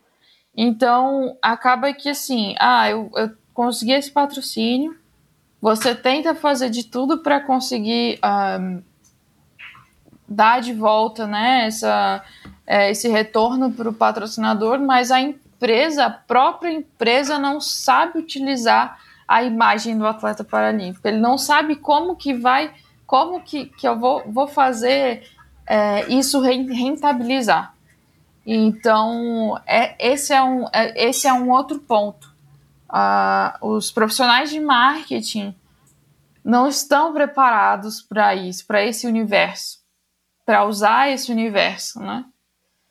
É, é, então é uma outra luta, porque eu posso fazer tudo para tentar dar esse retorno, dar esse feedback positivo para o patrocinador, mas precisa desse outro lado também, das empresas entenderem que nós estamos lá e que eles podem nos usar como um produto, uma imagem, cara, uma, uma enfim, tá aliando a imagem a um atleta profissional que dá muito mais credibilidade para a empresa, que traz uma, uma, uma série de outros valores por trás Exato, disso. né? Exato. Uma série de outros valores. Então falta essa questão Uh, falta muito essa questão dentro, dentro do marketing das empresas, dentro da mídia. É um, vários pontos que a gente precisa melhorar para conseguir mais visibilidade, que consequentemente traz mais retorno para o atleta. Né? É muito difícil hum. conseguir patrocínio. Muito difícil. Ô Jade, é, a gente volta para o começo da conversa, porque se um professor de arquitetura numa faculdade renomada, não é qualquer uma uhum. faculdade, ainda mais a FAP para arquitetura. É, vai dizer que uma porta tem que ter 60 centímetros de largura, o marketing das empresas é constituído dessas mesmas pessoas que estão na sociedade, que são a nossa sociedade. Sim. Quer dizer, que é a nossa sociedade. Então, assim, é, de novo, né, aquele problema que a gente tem estrutural, né? As pessoas não têm os olhos ou a atenção preparada para encarar quem tem os portadores de necessidade, os portadores de deficiência na vida da sociedade como um todo, né? Então a gente volta e de novo nessa mesma questão fica aqui para eu tenho ouvintes aí em todos os estados, em diversos países, com certeza tá cheio de gente que trabalha com marketing, fica aqui, né? Não é nem o um recado, né? Fica aqui a, o puxão de orelha, cara. Vamos incluir não somente os arquitetos, os professores de arquitetura, mas os engenheiros e por aí vai, mas as pessoas de marketing e comunicação das empresas. É, essa diversidade, porque afinal de contas é, a nossa sociedade é composta de todos os brasileiros, de todo mundo que está aqui, é, seja em cadeira de rodas ou não. Né? É, o O Mackenzie patrocina atletas é, de outras modalidades, paralímpicas ou não? Sim, o Mackenzie é, patrocina, patrocina Daniel Dias e ah, Wendell. Legal. É, Wendell Bellarmino uh -huh. da natação também, os dois, dois paralímpicos. Uhum. Mackenzie tem uma, uhum. uma tradição muito grande no esporte desde a sua criação lá. Né? E eles levam os valores do esporte de uma forma muito legal, assim, muito. Uhum. É, eles, eles esperam. Eles querem, lógico, aparecer na mídia e tal, mas muito mais claro, que é isso. É uma troca. Muito mais uhum. que isso. Eles, eles veem um atleta ali participando, muitas vezes participando de alguma ação dentro do Mackenzie, mostrando para os próprios alunos do Mackenzie. É, eles tem uma visão do esporte como a construção de uma sociedade melhor, desde o uhum. do início. Entendi. Então valorizam muito. Você sabe se o Mackenzie é privado ou é, faz parte de um grupo, pertence a uma família, você sabe? Mackenzie é uma fundação, né? É uma fundação. Ah, é verdade, Fundação Mackenzie, fundação, exato, como a FAP. É, ah, a Fundação tá. Mackenzie. É, ah, é verdade. É, é, eles têm projetos sensacionais, assim. Que legal, né? Que legal. E foi um dos, dos pontos chaves no desenvolvimento da minha carreira. Né? É, então. Foi um dos pontos chaves, assim, a bike. Desde que quando que você está com eles? Eu tô desde 2016. É, porque ainda você disse que alguns patrocinadores acabaram cancelando o teu contrato, né? Depois do, Sim. da tua Sim, depois infecção. Do meu, da minha, dessa minha fase de eu entendo uhum. completamente, assim, um, esse retorno, uh, essa, é, esse cancelamento dos contratos na fase que eu estava doente, entendo completamente, mas uh, eu vejo o Mackenzie com, com outros olhos, né, assim, com valores por trás do, valores que são realmente Exato, é. únicos. Não é, não é oportunismo, né? Não é. Sim. Enfim, e cada caso é um caso. Você sabe muito bem aí quem eram os seus patrocinadores Uhum. e, e, e qual era a visão deles. Mas é legal a gente enaltecer as, as empresas, no caso, uma fundação é, e uma faculdade, né? Que isso é mais legal ainda, porque a gente também sabe, já falou várias vezes aqui, como como o sistema americano pode não ser ideal, né, de incentivo ao esporte, mas essa história de você conseguir bolsa e representar as, as faculdades, as universidades e o esporte universitário nos Estados Unidos ser de altíssimo nível, né, é, e eu não acho que é à toa que aí sim os Estados Unidos são uma potência nos esportes de praticamente todas as modalidades, ou da grande maioria das modalidades, justamente porque tem um, um sistema estrutural que favorece isso, muito graças à universidade, e que, claro, né, te dá o estudo para você seguir a tua vida, porque eu, eu já disse isso aqui várias vezes, a, a Jade vai ser, durante a vida dela, muito mais uma não atleta de alto rendimento do que uma atleta de alto rendimento.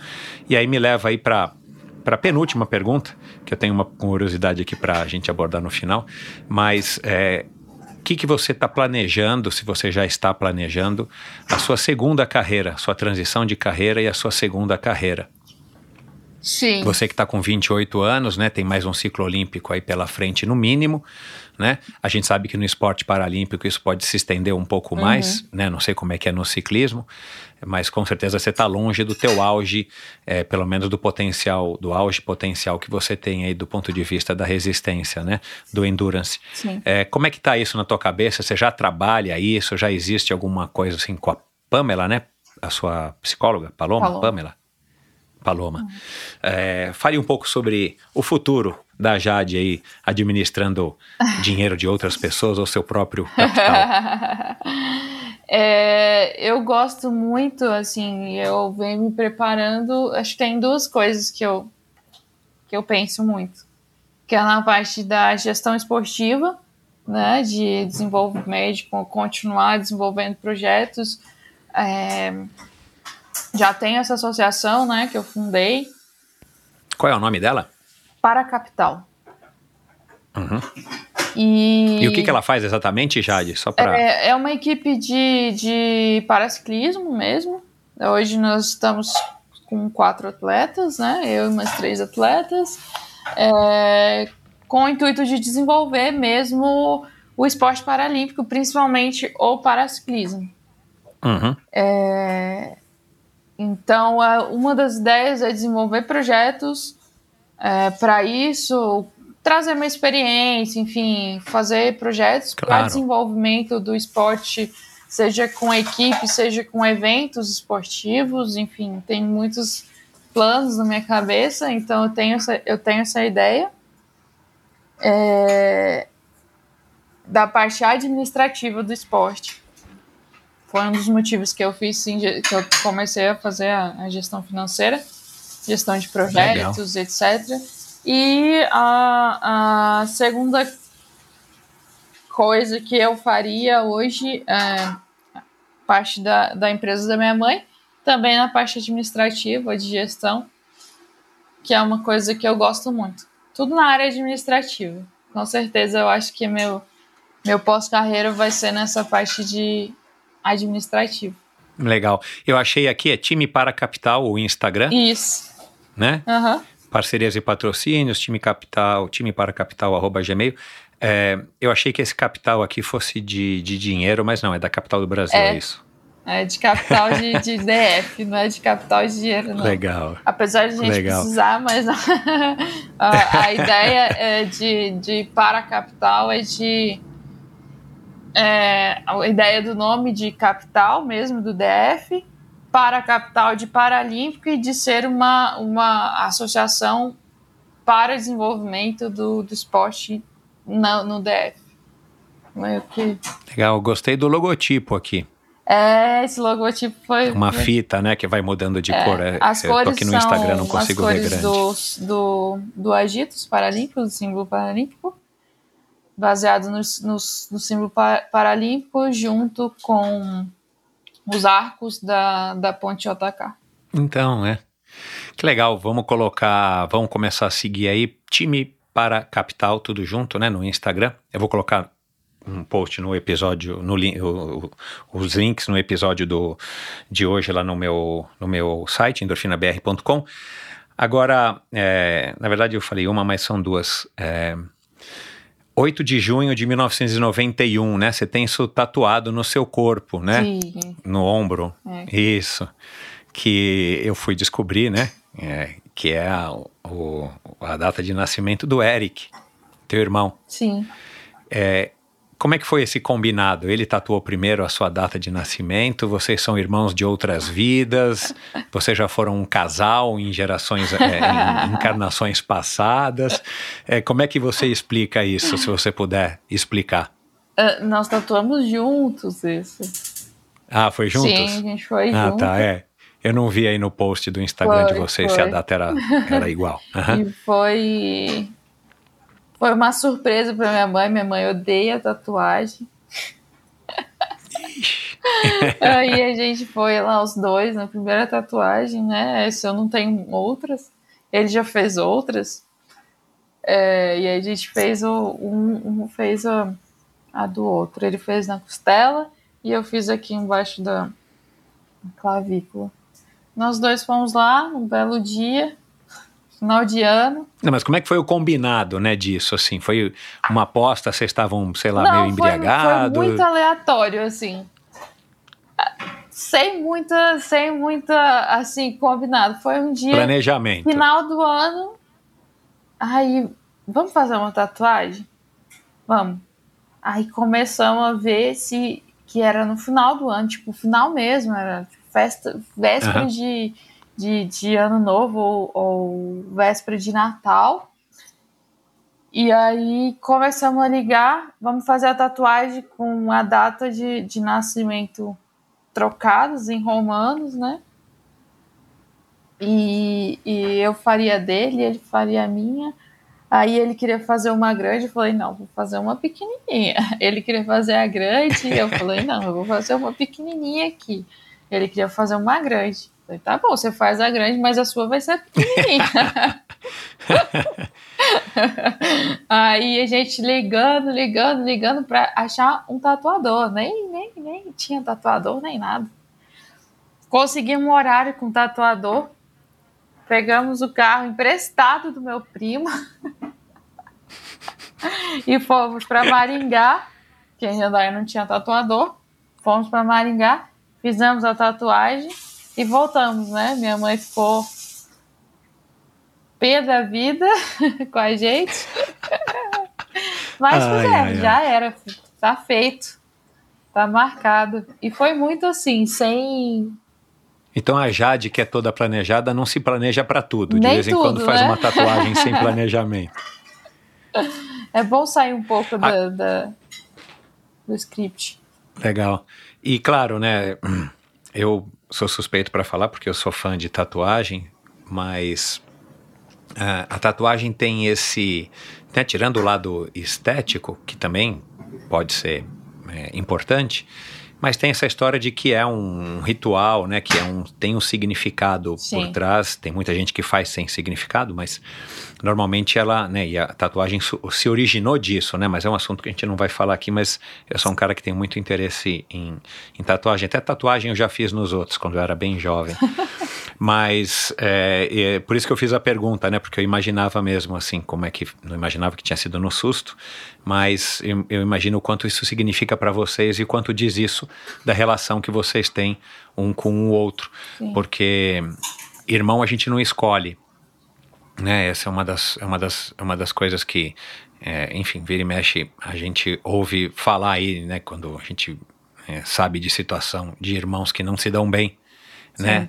E irmão a gente não escolhe da mesma maneira, né? Pelo menos dependendo do, do tipo de religiosidade que você tem, irmão, você não escolhe. Por isso que eu quis saber um pouquinho dessa, dessa relação aí de vocês e, e a tatuagem já diz muito a respeito disso.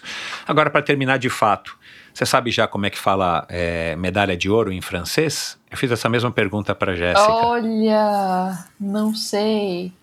Deve ser. Olha lá, você precisa aprender, né, Eu- menina? você acredita que eu vou entrar na aula de francês? Voltei Olha lá, legal. agora da, da- voltei agora da Copa do Mundo. Eu vou fazer francês. Vou É, fazer então tem, tem bastante utilidade, não só para você para você entender a hora que chamarem o teu nome lá em Paris, né?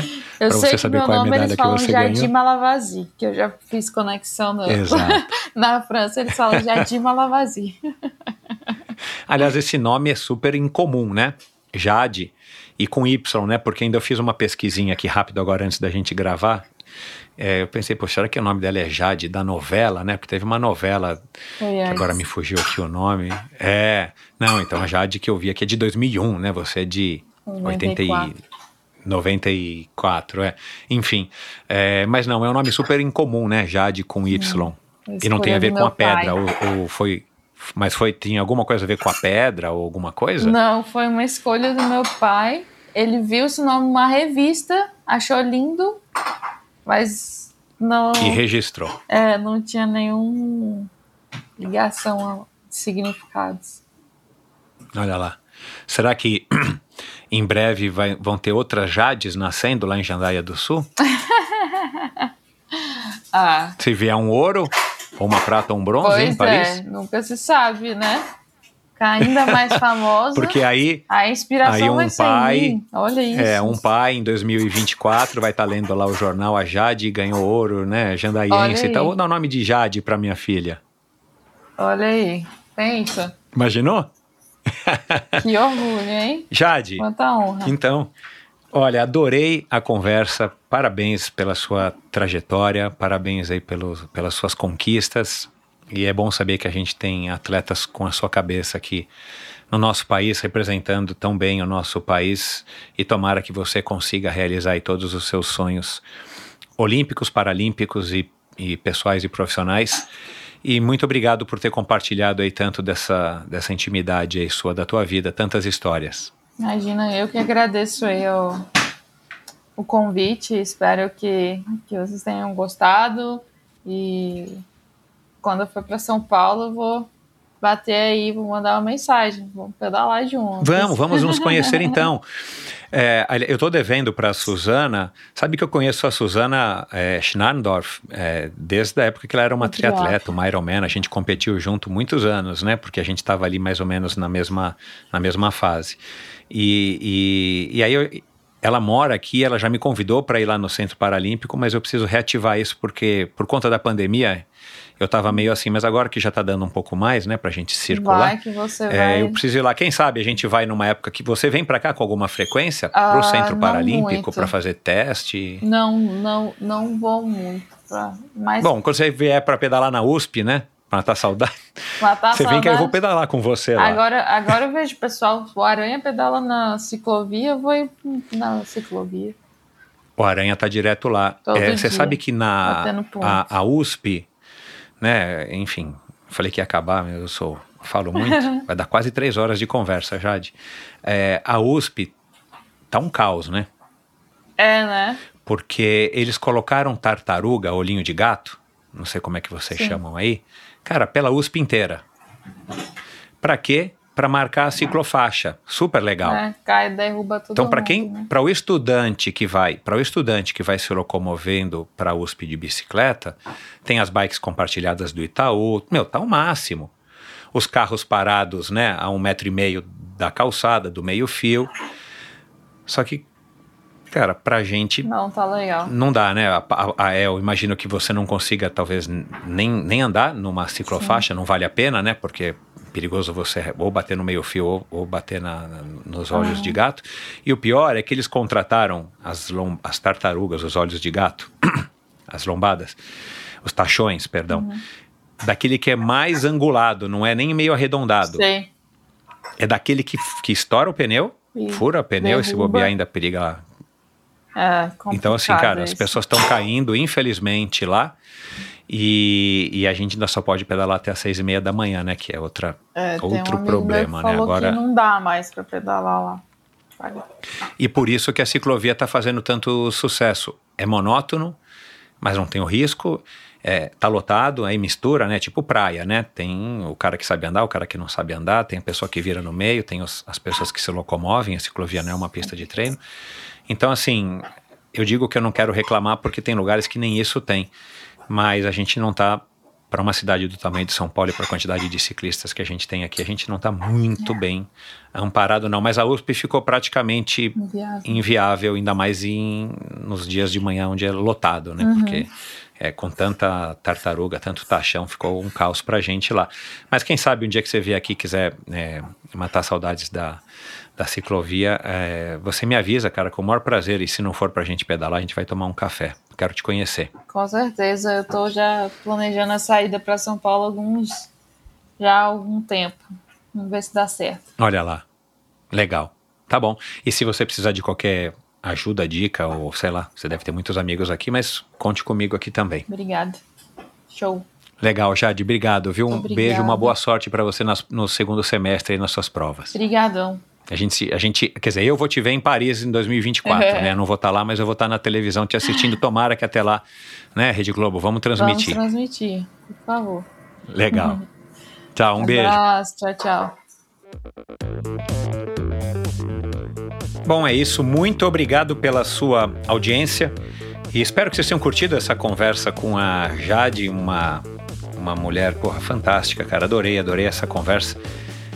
Estava planejada para duas horas, a gente estourou em uma hora a- o, o tempo aí da nossa conversa, mas não foi à toa, justamente porque ela tem muita história, tem uma.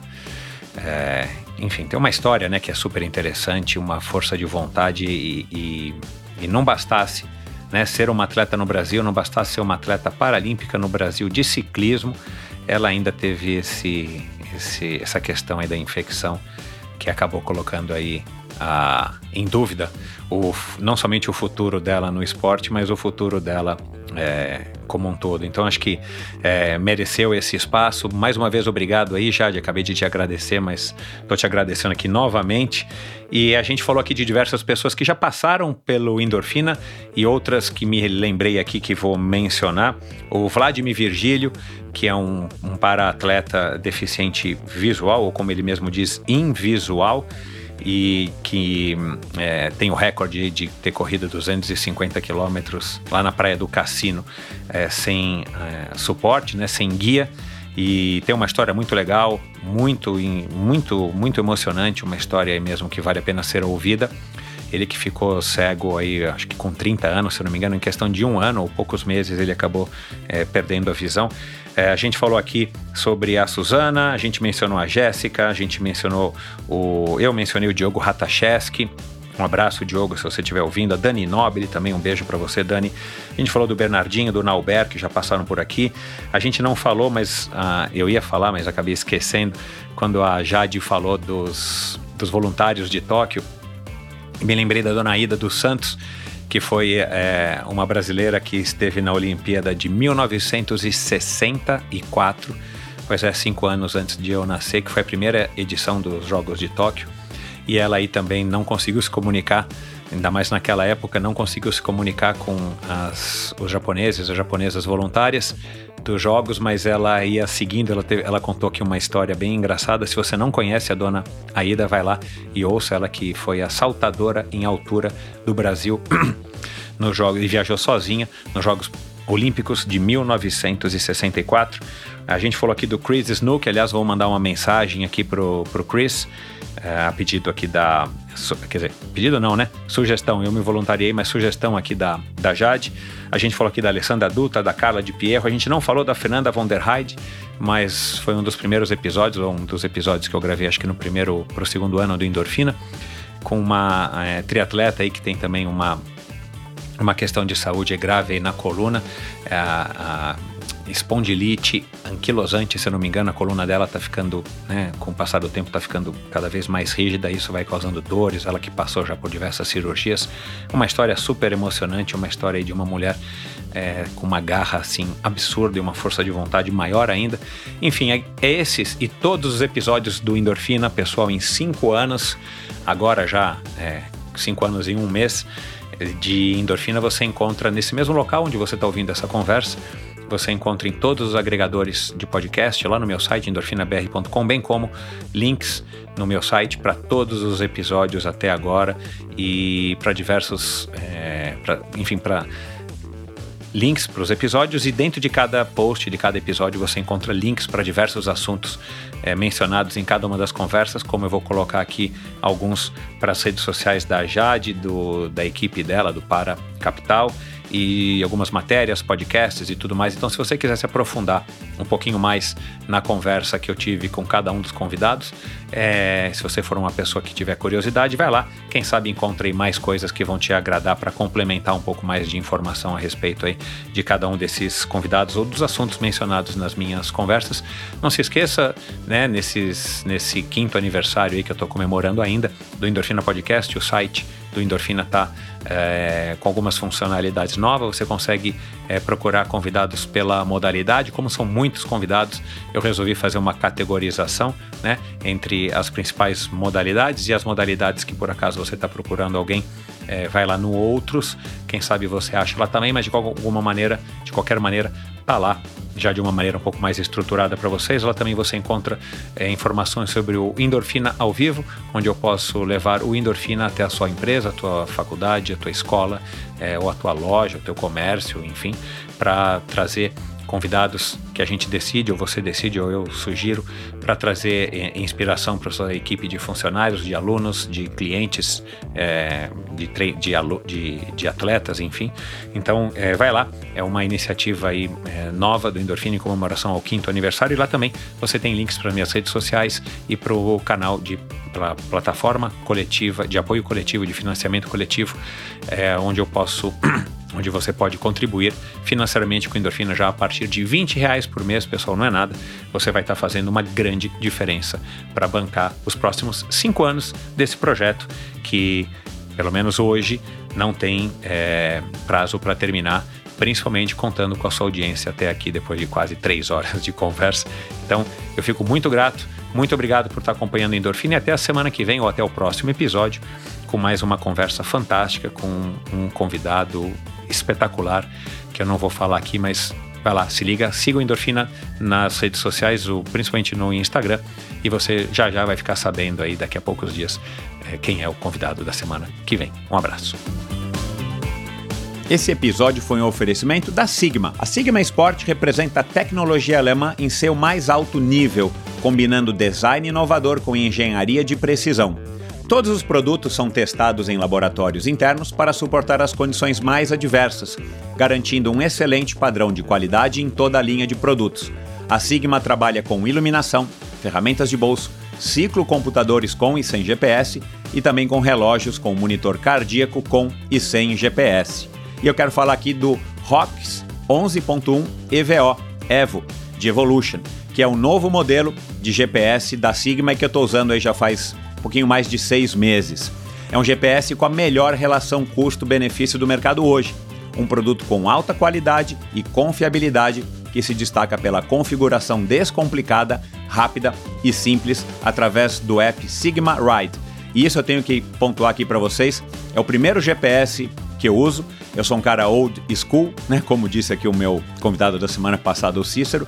Eu sou um convidado aí das antigas.